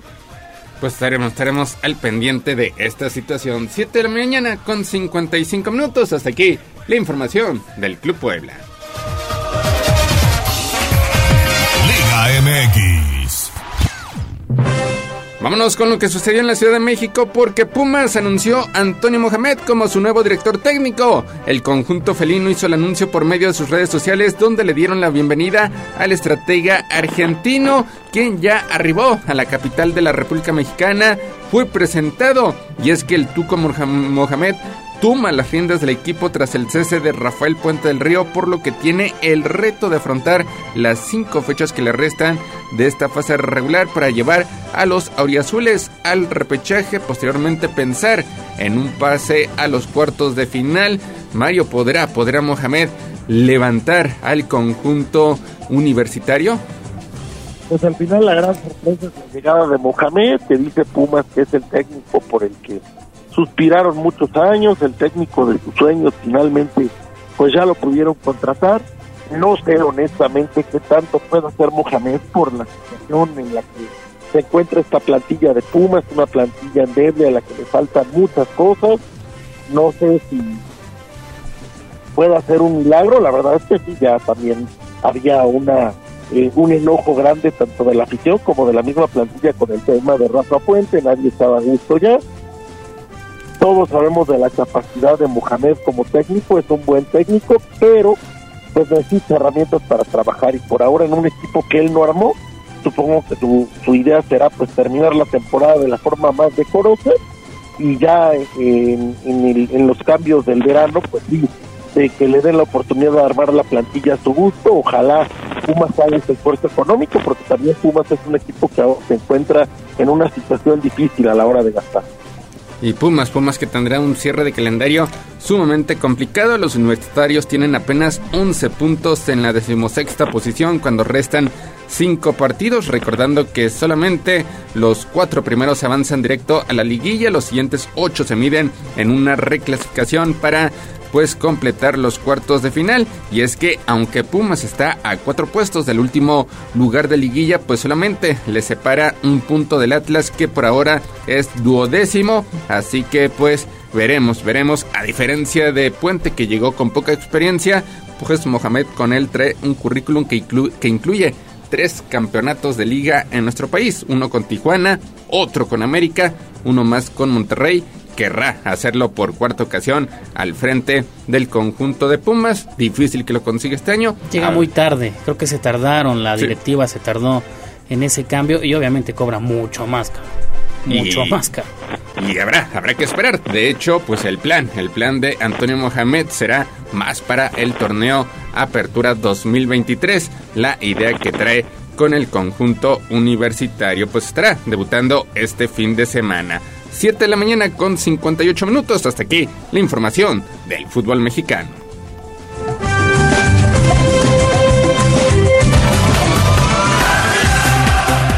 Vámonos, vámonos con el fútbol internacional, actividad de Liga de Naciones de CONCACAF.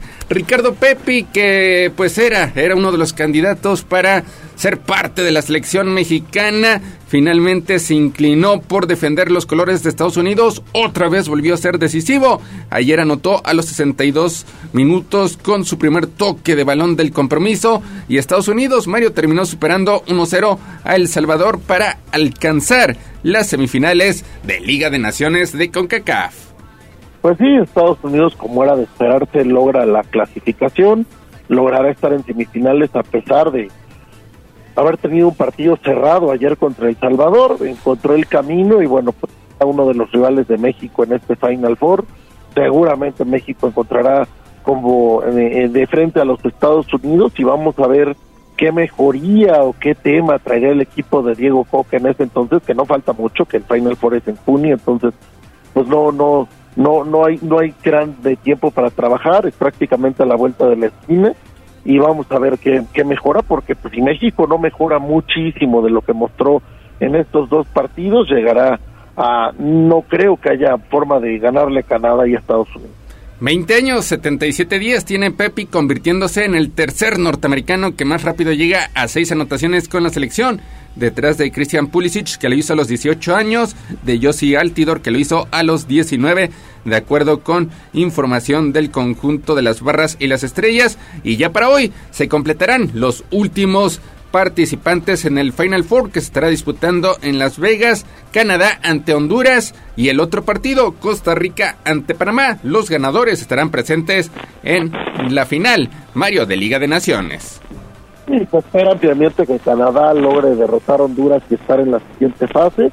Y la gran eh, eh, pues interrogantes serían Costa Rica y Panamá, que son dos equipos muy eh, muy pues eh, muy muy nivelados, muy balanceados y que seguramente tendrán un partido interesante para lograr este espacio. Vámonos con lo que sucedió en el viejo continente porque Kylian Mbappé encabezó el cómodo inicio de Francia en las eliminatorias rumbo al campeonato europeo, aunque Dusan Blajovic de Serbia pues fue el delantero más destacado ayer lunes. De entrada Francia terminó derrotando 1-0 a Irlanda gracias al defensa Benjamin Pavard quien disparó a la portería a los 50 minutos en una inusual demostración de su ataque en Dublín. Con esto pues Francia pues tuvo, tuvo una semana perfecta. Francia logra una victoria importante, una salida difícil siempre a Dublín y bueno, pues con ello se pone hasta arriba de su grupo. Es un equipo completísimo y es el equipo que seguramente se verá vencer en esta próxima Euro.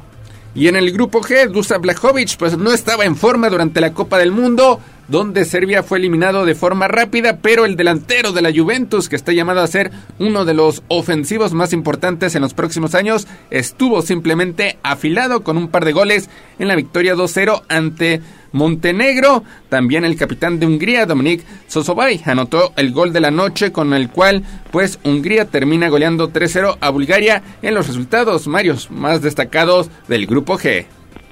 Blajovic, este, este delantero serbio, está llamado a ser de lo mejor en los próximos años. Varios grandes clubes le han puesto el ojo. Ahora se encuentra en Italia, pero pues tiene mucho talento y se nota, se nota que tiene un futuro brillante. En el grupo F, pues la sorpresa está siendo Austria. Austria que aprovechó el descanso por parte de Bélgica, que estará jugando un amistoso ante Alemania, pues se coloca líder del grupo con su victoria 2-1 ante Estonia, después de que el pasado viernes ya había derrotado a Azerbaiyán. Austria tiene jugadores interesantes, no no es un equipo menor y bueno, pues está aprovechando el grupo que le tocó para estar también en la Euro de Alemania. En el grupo E, el entrenador de Polonia, Fernando Santos, consiguió sus primeros puntos desde que dejó a Portugal tras la Copa del Mundo en la modesta victoria 1-0 ante Albania, gracias al gol de Sidorski a los 41 minutos. República Checa lidera ese grupo con cuatro puntos, aunque no lució en su empate 0-0 ante Moldavia. Ahí en Polonia Lewandowski se tiene que poner las pilas, ya tiene rato sin meter gol con su selección y bueno pues la llegada de Fernando Santos como consecuencia del mundial donde pues Polonia sí pasó a la siguiente ronda pero pues no no pudo hacer mucho. Eh, ojalá ojalá mejore este equipo porque es un equipo también ya veterano. Y ya para este martes estará en acción el grupo A donde España España pues buscará una victoria más cuando esté jugando en calidad de visitante ante Escocia en el partido pues tal vez más destacado de este día. También Noruega estará visitando a Georgia. Este duelo será a las 10 de la mañana. España ante Escocia a las 12 de la tarde con 45 minutos, tiempo del centro de México. Pues de España se espera mucho, digo, talento, jugadores tienen, tienen de sobra tienen un técnico que llegó pues eh, de manera prácticamente automática después de la salida de Luis Enrique y pues con esta esta convocatoria España tiene que hacer un buen partido en Escocia. Y ya para rematar la información deportiva, en duelos de carácter amistoso, eh, la selección de Colombia termina derrotando como visitante 2 por 1 a Japón. Colombia que se está preparando para lo que será pues una complicada eliminatoria en Conmebol, donde busca regresar a una Copa del Mundo. Ganó gracias a los tantos de Durán y Santos Borré, después de que Mitoma había puesto en ventaja a los nipones. Mario. Perdimos, perdimos la comunicación con Mario. La retomaremos en unos minutos más. Bueno, eh, 8 de la mañana con 5 minutos. Pues así, así llegamos al final de la información deportiva. Vámonos al corte comercial. Rápido, Neto, tienen que ver el garrafal error de Anthony Silva. Ah, con la selección chilena. Que lo busquen en redes. Ojalá no pase eso aquí en Puebla. En el partido, en el partido entre Chile y Paraguay, que termina siendo victoria para el conjunto andino, en partido precisamente de preparación de cara a lo que será el próximo proceso eliminatorio. Anthony Silva, que pues es bastante regular, también en el último partido que tuvo en el con el Puebla, pues presentó algunos hierros en esa goleada ante el conjunto atlista, pero sí, en una jugada de tiro de esquina, viene Básica, el centro que parecía primaria. no tenía nada, el balón pica, eh, ataja mal y termina metiendo el esférico a su propia portería. Oye, Pues ya vi, ya vi el video. Sí. Ya vi el video, sí, sí está de, de risa, como el buen Jazz Guevara. Sí, sí, sí. Eh, eh, está, está de risa, ¿no? Son, son errores a veces infantiles que no te explicas cómo a un portero de la categoría de Anthony Silva, que le hemos visto hacer atajadones, Sí. le haya sucedido, ¿no? Ahí, ahí se aplica, ¿no? Que también los grandes fallan, ¿no? Y Sí. este es un, un error garrafal, el de Anthony Silva contra la selección de Chile, ¿no? Y lo que mencionábamos, eh, lo que mencionábamos también tuvo errores en el partido entre Puebla y Atlas, pero ahí fue más por cuestiones de la cancha, resbaló, de que ¿no? minutos antes pues había había llovido de forma inesperada en el Estadio Cuauhtémoc, no estaba en las mejores condiciones, el césped termina resbalándose y pues ahí vienen algunos hierros que pues abren esta victoria de forma obligada del conjunto atlista por marcador de cuatro tantos a cero, pero sí, este, vaya error por parte de Anthony Silva a nivel internacional. Lo bueno para Paraguay es que fue en un partido de carácter amistoso. Amistoso, exactamente. Gracias, Neto. Saludos, buenos días. Muy buenos días. Vamos a hacer una pausa y regresamos a Tribuna Matutina. También soy pelotero. Mira la letra de arranque. Yo también soy pelotero. Nos ganó el tiempo. Hasta aquí, Deportes. Pero recuerden que todos los días tenemos una cita en Tribuna Matutina. Continuamos con El Gallo y la voz de los poblanos. Somos la magnífica y estamos en Puebla. En el 95.5 FM y 1250 AM. Atlixco de las Flores. 99.9 FM. Y en Zacatlán de las Manzanas. 88.3 FM. La magnífica. La patrona de la radio. Seguimos con el gallo de la radio. Sitio web tribunanoticias.mx. Tribuna Matutina, en resumen con la voz de los poblanos.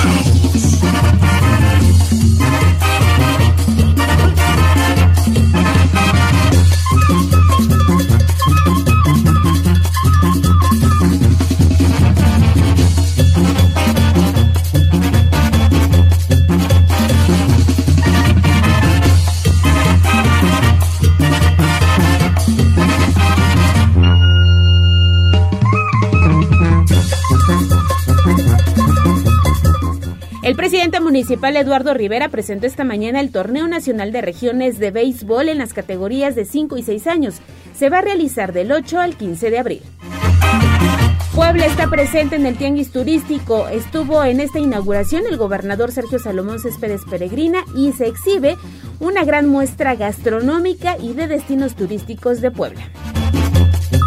Hay suspensión de clases por la elección magisterial. Más de 100.000 trabajadores de la educación van a elegir a nuevos dirigentes de las secciones 23 y 51 del CENTE. Esta semana se espera una nueva oferta para activar la Estrella de Puebla y también el teleférico ubicado allá en la zona de los fuertes de Loreto y Guadalupe. Y también sube el jitomate y la cebolla en la recta final de marzo y las amas de casa tienen que hacer maravillas con el gasto. En información nacional mueren 39 migrantes en un incendio en un albergue del Instituto Nacional de Migración ubicado en Ciudad Juárez. Por cierto que esta mañana en Tribuna Matutina hicimos un enlace hacia esta ciudad fronteriza para conocer los detalles de lo último, lo más reciente que ha sucedido en torno a esta tragedia que hoy envuelve el norte del país. Recuerde visitar el portal de casa arroba noticias tribuna, tribuna vigila y código rojo. Instagram, Tribuna Noticias. A mover las manos, que del cielo no caen los billetes. El trabajo es la suerte. En Puebla sí hay chamba. Bolsa de trabajo. Tribuna Matutina.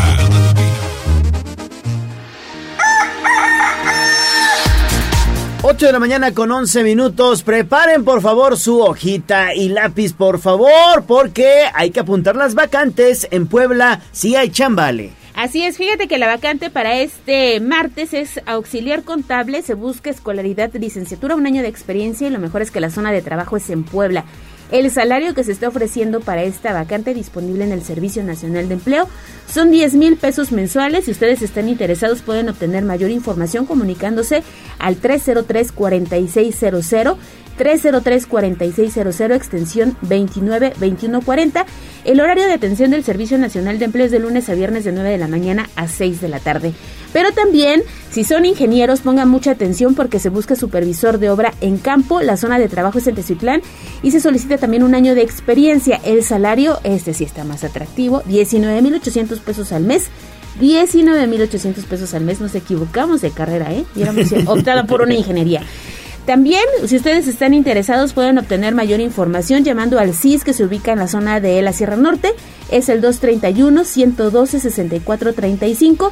231-112-6435 de lunes a viernes de 9 a 6 de la tarde. Así que están muy interesantes las vacantes para este martes que ofrece el Servicio Nacional de Empleo. Y hay que aprovechar, hay que aprovechar porque en Puebla sí hay chamba. A mover las manos, que del cielo no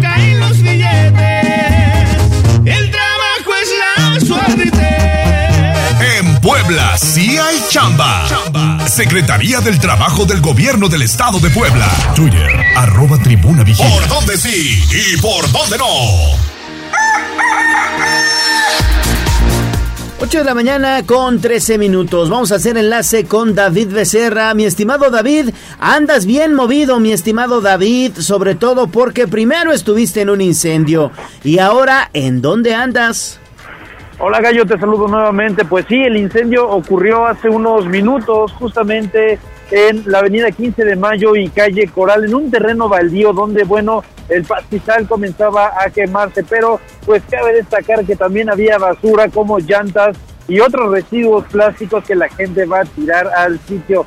Pues ya al lugar rápidamente llegaron elementos de bomberos estatales, así como de protección civil para generar mitigación de riesgos. Fue sofocado rápidamente este punto donde se estaba generando la ignición.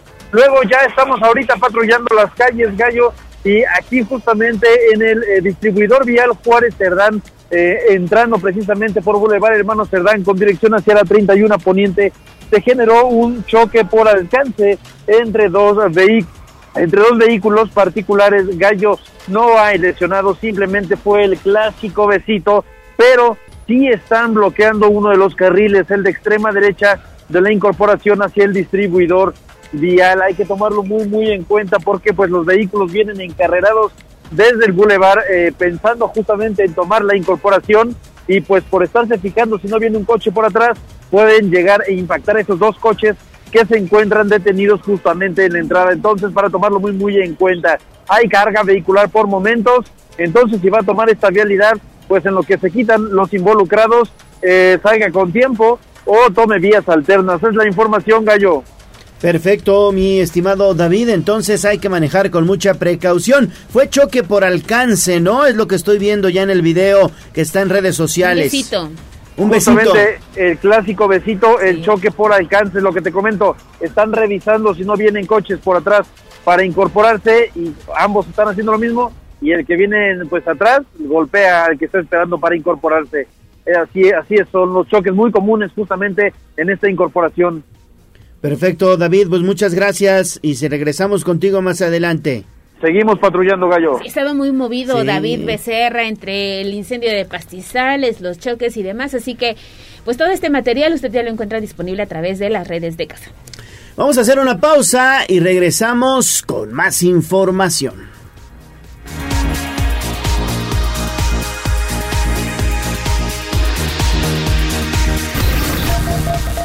Vamos a un corte comercial y regresamos en menos de lo que canta un gallo. Esta es la magnífica, la patrona de la radio.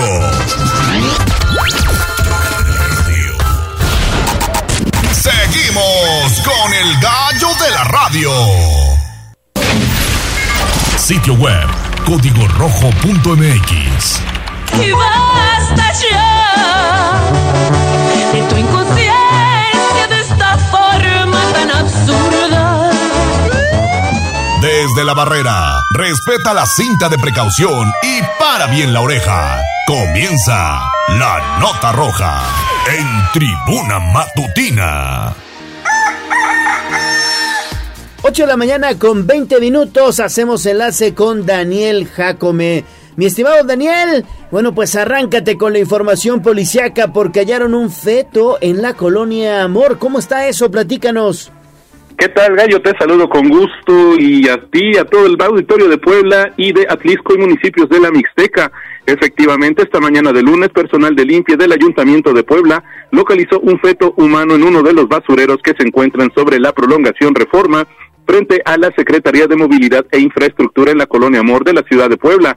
Luego de que los trabajadores se percataran de la presencia de los restos humanos, dieron aviso a las autoridades por lo que al lugar se trasladaron elementos de la Secretaría de Seguridad Ciudadana, quienes se encargaron de acordonar el área a fin de evitar el paso de curiosos y resguardar la evidencia.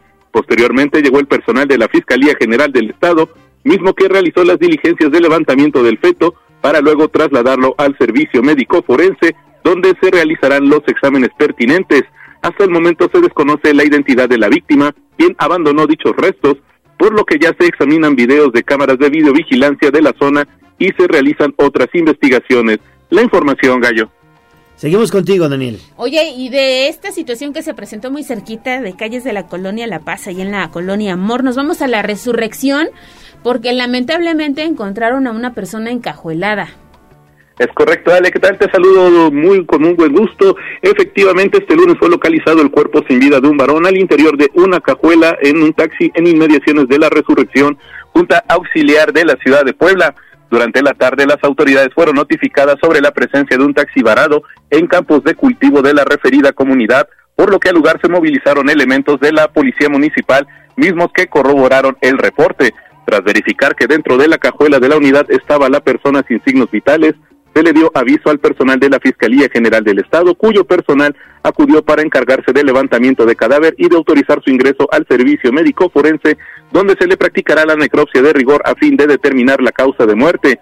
Hasta el momento se desconoce el móvil de la ejecución, la identidad de la víctima, así como la del o los victimarios, por lo que las autoridades ministeriales abrieron la carpeta de investigación correspondiente para darle pronto esclarecimiento a este preocupante caso. La información, Ale. Gracias, Daniel. Seguimos contigo, por favor, porque, a ver, platícanos, ¿acuchillaron a una mujer con discapacidad? Es correcto, Gallo. Una mujer fue capturada luego de que acuchillara a una persona discapacitada en inmediaciones del municipio de Izúcar de Matamoros.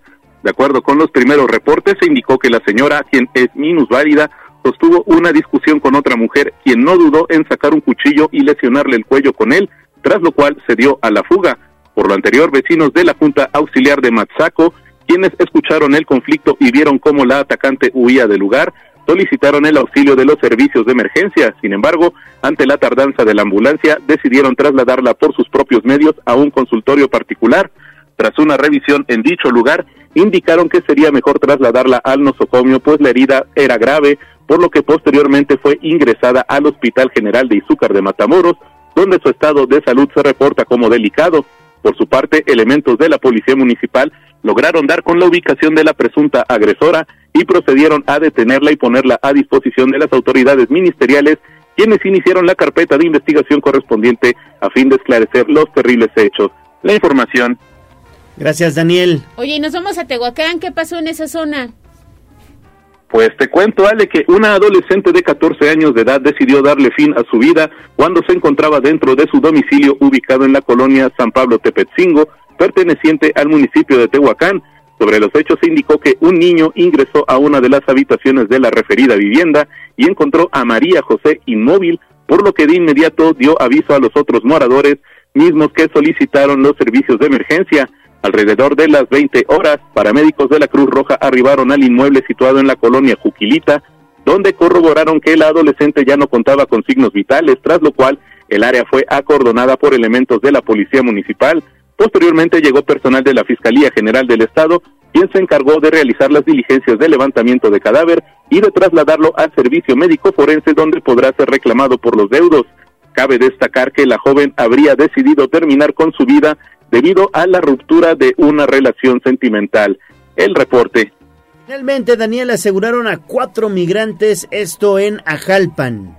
Es correcto, Gallo. Elementos de la Policía Municipal de Ajalpan lograron localizar a cuatro personas indocumentadas, entre ellas un menor de edad, que viajaban a bordo de un vehículo particular. Además, consiguieron la detención de un hombre por el presunto delito de tráfico de personas.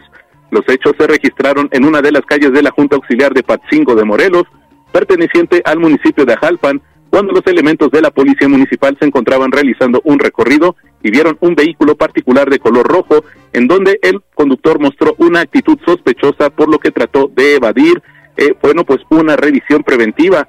Los uniformados realizaron la inspección policíaca, detectando que en la unidad viajaban personas centroamericanas, por lo que se procedió a la detención del conductor, quien se identificó como Benito Leandros, de 35 años de edad, originario de Tabasco, quien intentó evadir el aseguramiento ofreciendo una cantidad económica, por lo que fue puesto a disposición de las autoridades correspondientes por hechos con apariencia de delito de tráfico de personas y cohecho.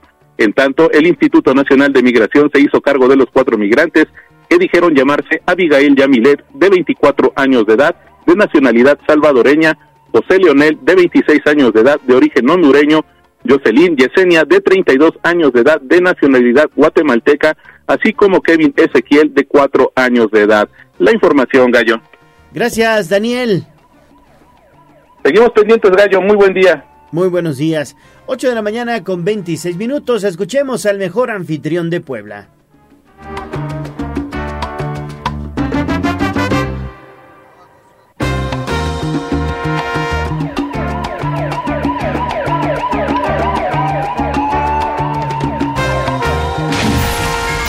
Sitio web tribunanoticias.mx. Enamórate de Puebla con el mejor anfitrión, Ale Cañedo, en Tribuna Matutina. 8 de la mañana con 27 minutos. Hacemos enlace con Ale Cañedo, que está en el Tianguis Turístico allá en la Ciudad de México. Mi estimado Ale, ¿cómo les va por allá? Platícanos, por favor. Muy buenos días. Buenos días, gusto saludarte aquí desde la Ciudad de México, que estamos participando por encomienda del presidente municipal Eduardo Rivera en la una edición más del Tianguis Turístico de México, que por primera vez celebra en la Ciudad de México. Curiosamente, para la redundancia, es un gran evento Ayer fue el primer día de actividades, se inauguró el domingo pasado por el secretario de Turismo, Miguel Torruco, con la asistencia de algunos gobernadores, entre ellos el gobernador de Puebla, Sergio Salomón. Fue un gran evento en el cual eh, se reúne la industria turística.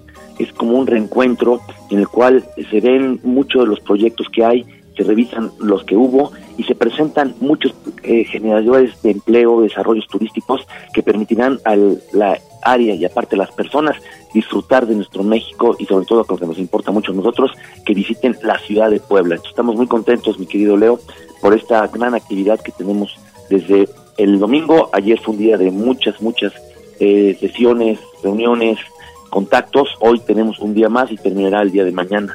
por lo cual te agradezco mucho la, la llamada aquí hasta la Ciudad de México para poder platicarte lo que significa el tianguis turístico para nosotros, para los poblanos, y que en conjunto con el stand que la Secretaría de Turismo del Gobierno del Estado, que cabeza Marta Ornelas, se desarrolla, ahí está un boot, como le llaman, o, esto, o escritorios que tiene la ciudad de Puebla, en donde ahí estamos recibiendo eh, tour operadores, hoteleros, personas que buscan hacer recorridos turísticos en Puebla y sobre todo interesados en promover este destino para llevar a sus clientes y obtener un beneficio como empresa, pero también una satisfacción por el patrimonio cultural. Lo que estamos ofreciendo más acá en el tianguis turístico es mucho de la gastronomía, incluimos mucho en las personas de que somos la capital iberoamericana de la cultura gastronómica, eso hacemos mucho énfasis, también los proyectos que tenemos de Semana Santa, la procesión de Viernes Santo y uno de los programas más importantes del Ayuntamiento de Puebla que dirige Eduardo Rivera, que es el Mundial de Foot 7. Ayer tuvimos una presentación junto con el presidente de la federación, así como también uno de los jugadores que van a participar en la selección mexicana, y tuvo mucha buena recepción en la rueda de prensa que se hizo específica para anunciar este programa tan importante para el desarrollo turístico, deportivo y social de la ciudad de Puebla. Económica, Tocayo, muy buenos días, que esto genera sin duda para la ciudad y para el Estado. Veía imágenes de presidentes municipales, eh, principalmente pueblos mágicos, que se han dado cita en este evento que ya en alguna ocasión Puebla albergó en la administración de Moreno Valle. Exactamente, hay muchos proyectos municipales, sobre todo de los pueblos mágicos. Para ellos el turismo es una fuente de detonación económica muy importante. Y sí, la ciudad de Puebla fue sede del tianguis turístico en el 2013, también en el primer gobierno de Eduardo Rivera, y se llevó de manera satisfactoria porque fue el primer tianguis fuera de un lugar de playa. Y eso generó mucho interés entre los compradores. A los compradores internacionales se les llama host buyer, que son los anfitriones que vienen a, ser atendidos por la industria, son alrededor de 600 de todo el mundo y que son parte fundamental de la cadena de valor de la industria turística. Son los que enlazan las necesidades de todos los demás miembros de esta comunidad, como son hoteles, transportistas, líneas aéreas, guías, y son los que llegan con el producto final al consumidor y hace que los grupos que de repente vemos en la ciudad de Puebla caminando y disfrutando de las calles, esos tipos de celebraciones o los hoteles tengan esta situación de bienestar. El turismo ha evolucionado, eh, Ale, eh, Leo, el turismo ya no es el mismo ante la pandemia, ahora las personas buscan una gran cantidad de experiencias, de experiencias gastronómicas, sobre todo por la ciudad de Puebla, o de experiencias que les permitan sentir una emoción, y eso es lo que ahora el turismo, a través de las nuevas perspectivas y pantallas, y eso va a cambiar, ¿eh? Creo que el turismo de hace 10 años, de hace 5, de 3, de 2, va a ser muy diferente también a lo que veamos en 1, 2, 3 años, tenemos que evolucionar hacia siempre estar listos para que quedemos en la mira y en la percepción como un destino de referencia consolidado a nivel nacional e internacional. Esa es percepción, es turismo, este, mi querido Leo y Ale. Es correcto, Ale Cañedo. Pues muchas gracias, Ale, y que sigan los éxitos allá en el Tianguis Turístico de la Ciudad de México, Ale. No, muchas gracias, mi querido Leo. Gracias a ti también por su atención el viernes pasado. Buenísimo el pastel. Ah, qué bueno que te gustó. Esos, esos amigos de 520, la verdad, de primer nivel. Gracias, también me dio mucho saludarte a ti, mi querida Ale. Y nos estamos viendo la próxima semana en cabina para poder platicar más sobre los pasos que tendremos en la Semana Santa, ya que la próxima semana es Martes Santo y estaremos listos, unos para descansar, otros para trabajar y muchos para estar parte en esta celebración y conmemoración tan importante de la Iglesia Católica que está en la vida, en la vida cotidiana y cultural de los poblanos. Así es, Ale. Pues muchísimas gracias y que tengas buen regreso. A ti, muchas gracias, que estén muy buenos días. Muy Gracias, buenos días. Tocayo. Abrazo hasta la Ciudad de México, donde se promueve a Puebla y a todos sus destinos. Hoy tiene mucho que ofrecer. Muchísimo ¿No? que tiene que ofrecer Puebla Capital y también la entidad en general. 8.32, pausa y regresamos con una interesante entrevista.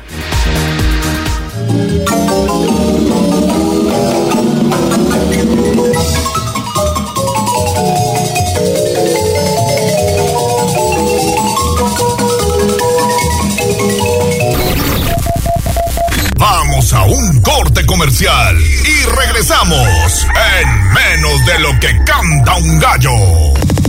Esta es la magnífica, la patrona de la radio.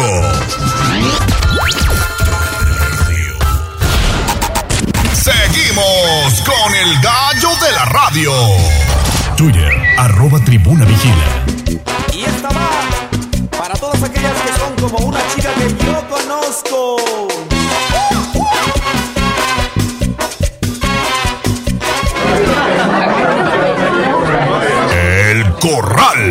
La entrevista sin tapujos en Tribuna Matutina.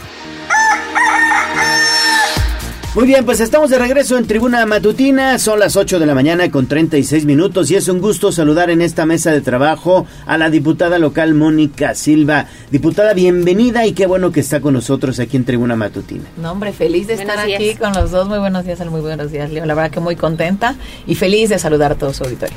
Pues seguimos con esta serie de entrevistas en el marco del mes de la mujer que aquí en Tribuna hemos denominado Mujer Portavoz. Hoy nuestra mujer portavoz es precisamente Mónica Silva. Y bueno, primero conocer quién es Mónica Silva, qué estudiaste, dónde naciste, platícanos un poquito de ti, por favor. Bueno, de entrada felicitarles por la iniciativa, me parece extraordinario que se visibilice lo que hacemos las mujeres en este mes, ¿no? Al final también en el marco del 8M, que no deja de ser el Día Internacional de las Mujeres Trabajadoras, así que bueno, pues yo muy honrada de que hayan pensado en mí.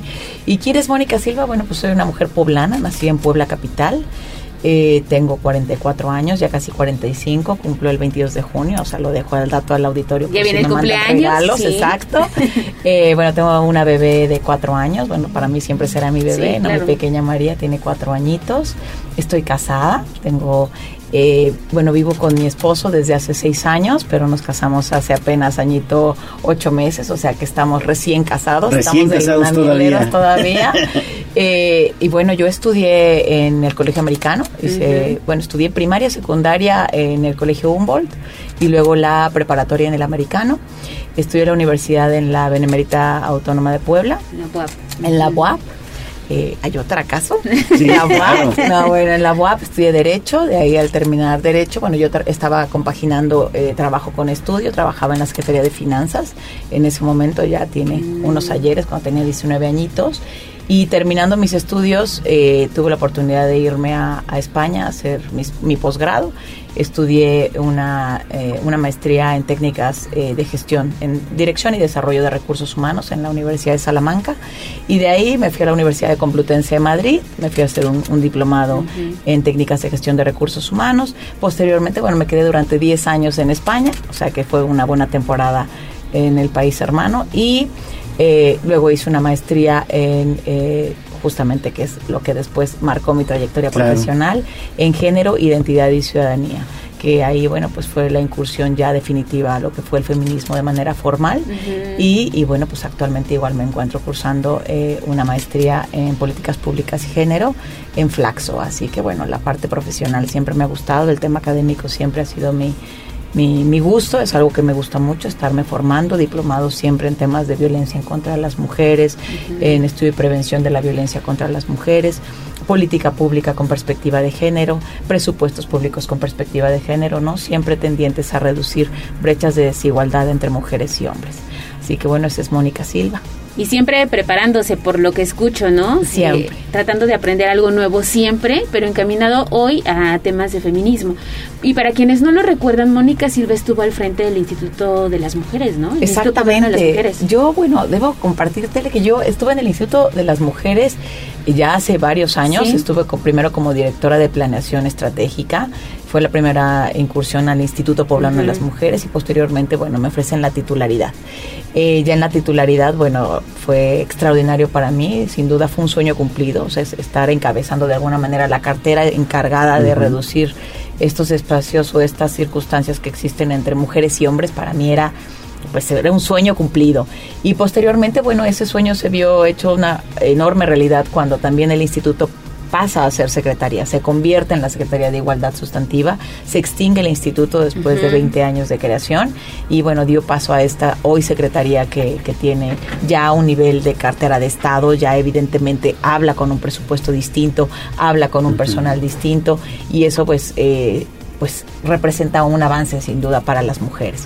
Y bueno, pues ahí también tuve la oportunidad de ser subsecretaria de transversalidad de la perspectiva de género y trabajando siempre en política pública para justamente prevenir, atender, sancionar la violencia en contra de las mujeres, para incorporar la perspectiva en presupuestos públicos, en la política, en los programas, en todas las acciones de gobierno, eh, haciendo acuerdos que también en su momento firmaba el Ejecutivo para decir cómo íbamos a avanzar hacia la igualdad eh, justamente en este primer gobierno de izquierda que fue encabezado en su momento por el gobernador Barbosa y que hoy afortunadamente, y debo decirlo con mucha puntualidad, el gobernador Sergio Céspedes Peregrina tiene mucha claridad hacia dónde caminar justamente con los temas de las mujeres. Sí, sin duda. Sí, hoy como diputada local, ¿cómo fue que comenzaste a hacer tus pininos en la política? La verdad, debo decir que también para mí fue una sorpresa, una grata sorpresa al, al inicio cuando pasó esta, esta situación que me invitaron, de parte del Partido del Trabajo, a encabezar una candidatura en, en, en donde tenía mi domicilio de soltera, por decirlo de alguna manera, que era justamente, eh, tenía su domicilio en Aras. Y eso, bueno, pues me, me eh, invitaba a participar en el, en el distrito En de Amozoc, distrito, con la cabecera en Amozoc. Y bueno, pues para mí eh, la invitación fue, pues, de inicio un poco sorpresiva, pero posteriormente, bueno, pues fue... eh, me encantó, o sea, el contacto con la gente es algo que yo disfruto muchísimo. Me encanta caminar, me encanta conocer, me encanta escuchar, me encanta poder ayudar siempre que se pueda, ¿no? Al final también es cierto que eh, las necesidades son múltiples y desafortunadamente infinitas, pero el presupuesto siempre es finito y muchas veces no podemos responder a todas las necesidades que existen realmente en campo, en, en tierra, ¿no? Pero eh, creo que también muchas veces las personas únicamente requieren de que se les escuche, que se les oriente, que sepan hacia qué puerta tocar, porque no, no siempre tendrás tú la solución, pero sí podrás decirle hacia dónde, con quién, o abrirle la puerta para ver a dónde puede eh, encontrar una, una posibilidad a, a- a lo que pudiera estar aconteciendo en cada, en cada vida de, de las personas de mi distrito. Entonces para mí fue una sorpresa, fui la primera soy la primera mujer que encabeza esa diputación. El Distrito 12 siempre había sido encabezado por, Por hombres. por un hombre. Entonces, bueno, fue para mí sorpresa, fue para mí alegría tremenda, eh, temas de campaña extraordinarios, ¿no? Eh, yo decía, bueno, de sol a sol, literal de sol a sol, y es, es extraordinario ver de verdad cómo la gente entrega su tiempo, su cariño, su comida, su espacio, te acompaña caminando, sonríe contigo. Eh, el cariño no, no hay manera de cómo pagarlo y bueno, pues la realidad es que hay que trabajar el triple y trabajar lo más comprometida que se pueda para agradecerles a todas esas personas que confiaron en, Mónica Silva para que pudiera representarles hoy en el Congreso local. Oye, diputada, hoy hay 41 legisladores en el Congreso del Estado, pero siempre hay quien figura más que otros. No por un tema de que eh, eh, uno sea más trabajador que el otro, pero siempre hay como alguien que encabeza una iniciativa que es importante, que va a trascender, y esa ha sido Mónica Silva. Hoy tenemos una ley, Monzón, ¿no? Sí. Y que además busca replicarse en otros estados del país. Sí. ¿Cómo te llena eso? ¿Qué satisfacción te da? Enorme. Sin duda, la, la- el origen es una enorme tragedia, que Sí. es el feminicidio de Ceci Monzón. Eh, pero importante que, bueno, hoy, hoy lo comentamos con la familia, lo comento mucho con Elena, eh, el saber que Ceci, Ceci hubiera estado feliz sabiendo que esto tuvo la repercusión que tuvo, ¿no? Y sobre todo que no va a haber ningún niño o una niña que vaya a vivir esta circunstancia. Cuando pensamos de verdad, no me logro imaginar hoy que no tuviéramos la ley Monzón hace mucho tiempo, ¿no? Pensar que las niñas y los niños víctimas, obviamente indirectas por feminicidio, estuvieran conviviendo con el posible feminicidio de su madre, parece aberrante, ¿no? No nos, no nos lo hacemos ni a la idea, ¿no? Entonces, hoy que existe esta ley Monzón, que en verdad está enfocada con esta finalidad, pues me ha dado todas las satisfacciones del mundo. El pensar que me llaman de otros estados para conocer, hoy tenemos ya a 10 estados presentada la iniciativa de la ley Monzón, dos estados más interesados y así se, están, se han ido sumando cuando estamos hablando que la ley Monzón tiene, bueno, pues 12 días, 15 días de haberse aprobado, ¿no? Entonces salió publicada el 8 de marzo, bueno, fue también un gran regalo en- para el movimiento de las mujeres y tenemos días y ya estamos con 12 Sí. casi estados que tienen esta iniciativa eh, en puerta. Entonces, eh, ha sido gran, un gran regalo para mi carrera profesional, no puedo decir lo contrario, lo digo con muchísima humildad y con muchísimo agradecimiento sin duda para la familia eh, por la confianza, para la familia Monzón por la confianza que me tuvieron y que bueno, siempre, siempre recordaré a la ley Monzón y me alegrará muchísimo que estas infancias tengan esta oportunidad derivado justo de una iniciativa presentada por, por Mónica Silva. No, no, no, pues tú eres especialista en estos temas, diputada, y por eso te quiero preguntar lo siguiente. ¿Ya es tiempo de hablar de aborto legal en Puebla? Siempre es tiempo de hablar de los derechos de las mujeres. Siempre Claro. habla que hablar de todos los derechos que competan y particularmente este que es parte de la agenda que tenemos pendiente con el movimiento de las mujeres. El derecho a decidir sobre nuestro cuerpo no debería estar nunca a discusión. Es un Ujú. cuerpo en donde pues las únicas que deberíamos siquiera hablar de este tema deberíamos ser las mujeres, ¿no? Las únicas que podemos embarazarnos y tomar esa decisión somos solo las mujeres. Pero bueno, también entendemos que así así funciona el sistema. Este es un sistema democrático.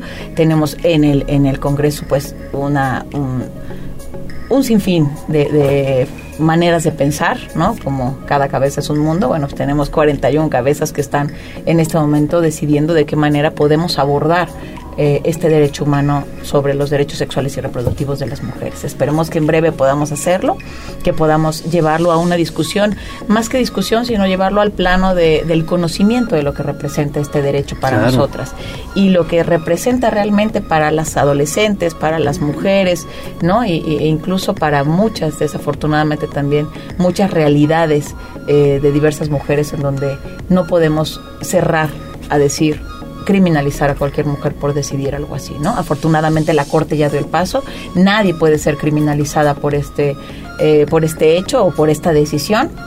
Solo que tenemos que garantizarlo en nuestra normativa, no por otra cuestión, sino para darle a las mujeres la certeza del tiempo, del tiempo, ¿no? Al final pueden decidir interrumpir su embarazo, pero no les van a prestar el servicio en el sector salud. ¿Por qué? Porque no hemos hecho las reformas necesarias para que esto suceda. Entonces tendrán que hacerlo a lo mejor y tendrán que solicitar un amparo para poder garantizarles ese acceso, que al final, reitero, es tiempo, tiempo que, bueno, cuando estamos hablando de una decisión como interrumpir el embarazo, el tiempo es muy valioso porque solo tenemos, en este caso, en la iniciativa que, presenté, 14 semanas para poder decidir. Fíjate. Pues vamos a estar muy pendientes y ojalá ya antes de que termine esta legislatura se tengan buenas noticias respecto Así a este será, tema, sí. ¿no? Esperemos que sí, esperemos que esta legislatura, que es la legislatura más paritaria de la historia del. Congreso del Estado, que es la legislatura que vino realmente a terminar de sentar las bases del primer gobierno de izquierda, pues nos regale lo que deseamos quienes somos de Sí. izquierda, velar por los derechos humanos y la progresividad. Muy bien, pues Mónica Silva, siempre es un gusto platicar contigo Igualmente. de todos estos temas, porque eres una mujer muy preparada y te deseamos que sigan los éxitos. Agradezco muchísimo la oportunidad y el espacio. Ah, gracias, diputado. Gracias. Muy buen día. Pausa y volvemos con más.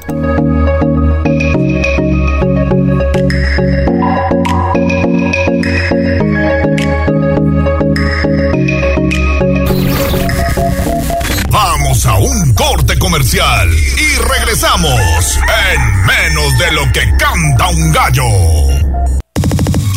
Esta es la magnífica, la patrona de la radio.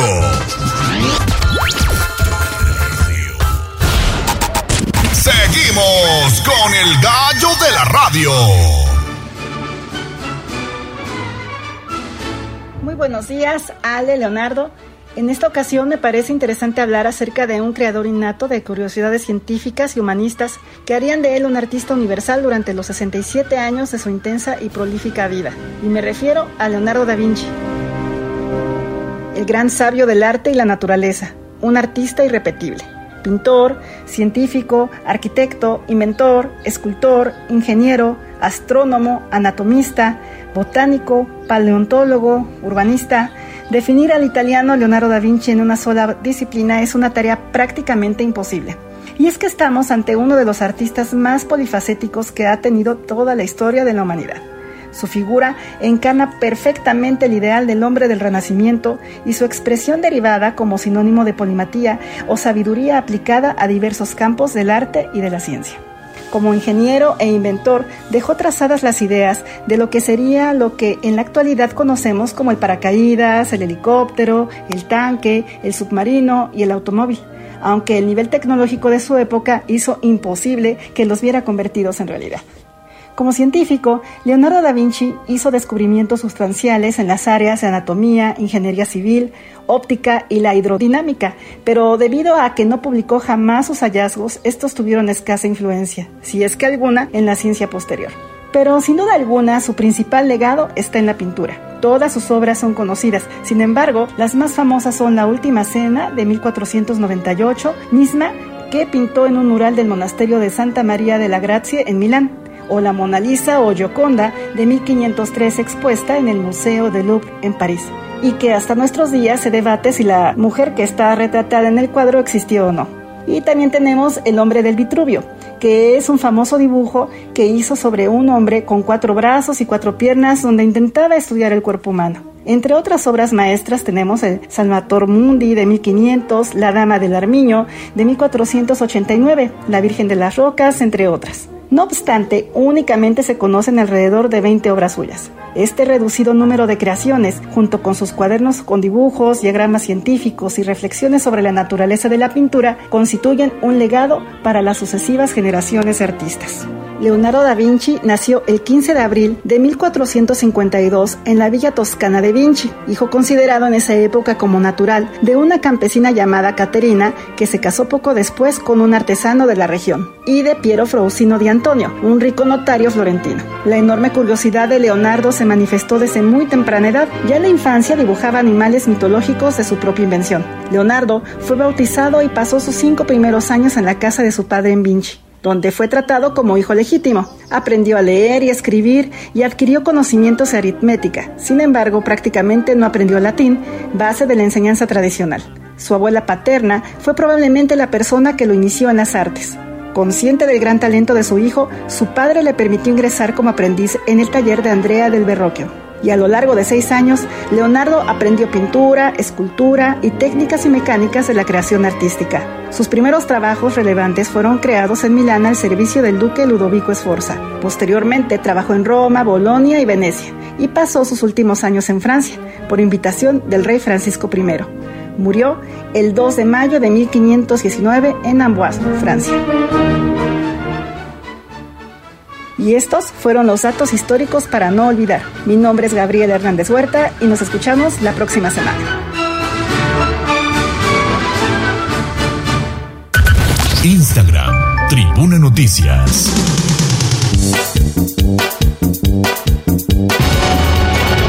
Sobre la tarima, espectáculos, chismes y mucho más. En Tribuna Matutina. Adelante, mi estimado Pedro Jiménez, ya estamos con toda la información del espectáculo. Muy buenos días, Gallo. Buenos días. Pues aquí empezando la, bueno, el segundo día de la semana triste, pues porque desafortunadamente el sábado se nos fue Chabelo. Sí, sí, sí, todo un ícono de la televisión mexicana, Así Javier es. López Chabelo, que desafortunadamente falleció el día sábado. Complicaciones de salud, cara. Sí, fíjate que en un comunicado oficial que ese mismo día la, la familia eh, hizo pública en su cuenta de, de Twitter y este pues di- dijo que eran falle- eh, falleció a causa de complicaciones abdominales. No quisieron más dar detalles, sin embargo, bueno, pues ya se rumoraba tiempo atrás que eh, tenía complicaciones de salud. Incluso cuando su hijo platicaba acerca de la serie que estaba creando, pues Chabelo lo estaba asesorando. Y pues dijo, está delicado, pero pues dentro de lo que cabe está bien. Pues ahorita ya todo nos tomó por sorpresa. Yo creo que la bomba de repente te levantas y lo primero que lees es, ¿qué?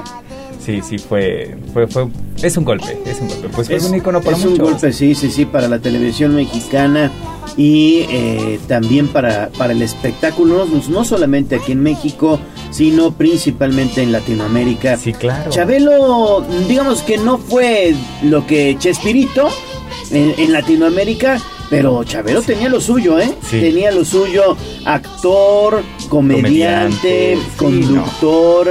Estuvo también participando como productor, una persona muy muy preparada y muy querida por muchos. Por supuesto, y es que pues su programa estuvo al aire tras 48 años, o sea, 48 años ganando miles de récord Guinness, bueno, muchos récord Guinness por precisamente ser el, el- el programa más longevo de la televisión mexicana. Y pues es que tras esos 48 años, pues cuántas generaciones no marcaron. Yo, tú a ser muy honesto, no me levantaba a las 7 para ver el programa, pero pues ya a las 8, 8 y 10, y estabas prendiendo la tele porque sabías que en domingo era con Chabelo, ¿no? Ya veías la catafixia. Sí, sí, siempre quisiera alguno de esos programas, pero pues nunca se me hizo. Desafortunadamente nunca se me hizo ir a concursar, correr y, de- y perder mi premio, mi sala de muebles troncoso, por una exuberante modelo 1996.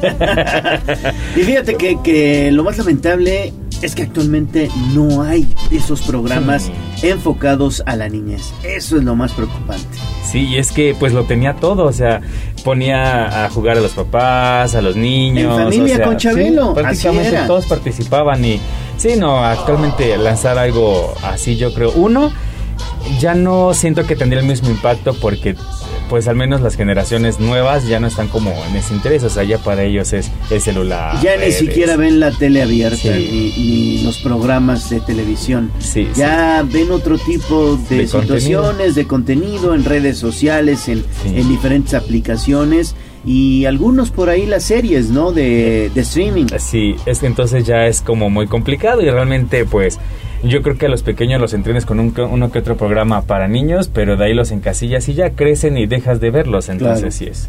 Pero ni modo. Hablar, ¿qué más está. tenemos? Pues este fin de semana también este Belinda fue Oye, pues, eso víctima. estuvo durísimo lo de Belinda, ¿eh? sí, Qué sí. grave, ¿eh? Mira, Qué eh, grave. El cuate este le tocó las piernas. No, no, no, le besó el pecho. ¿Qué onda?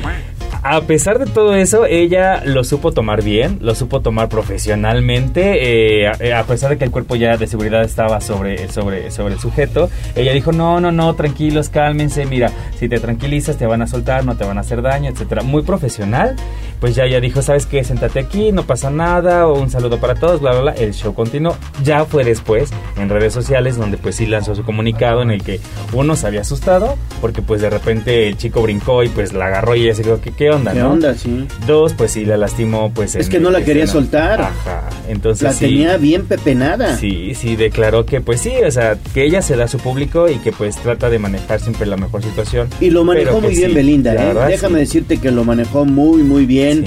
No hacer eh, situaciones que generen más violencia. Es Siempre la violencia genera, Genera más violencia, violencia, sí. y ella lo manejó muy bien. Incluso eso permitió que los cuerpos de seguridad se Sí. tranquilizaran y poco a poco fuera disminuyendo de nivel. Es una situación Es que fue bochornosa, pero que la manejaron Sí, bien. la verdad sí, entonces pues un consejo para todos.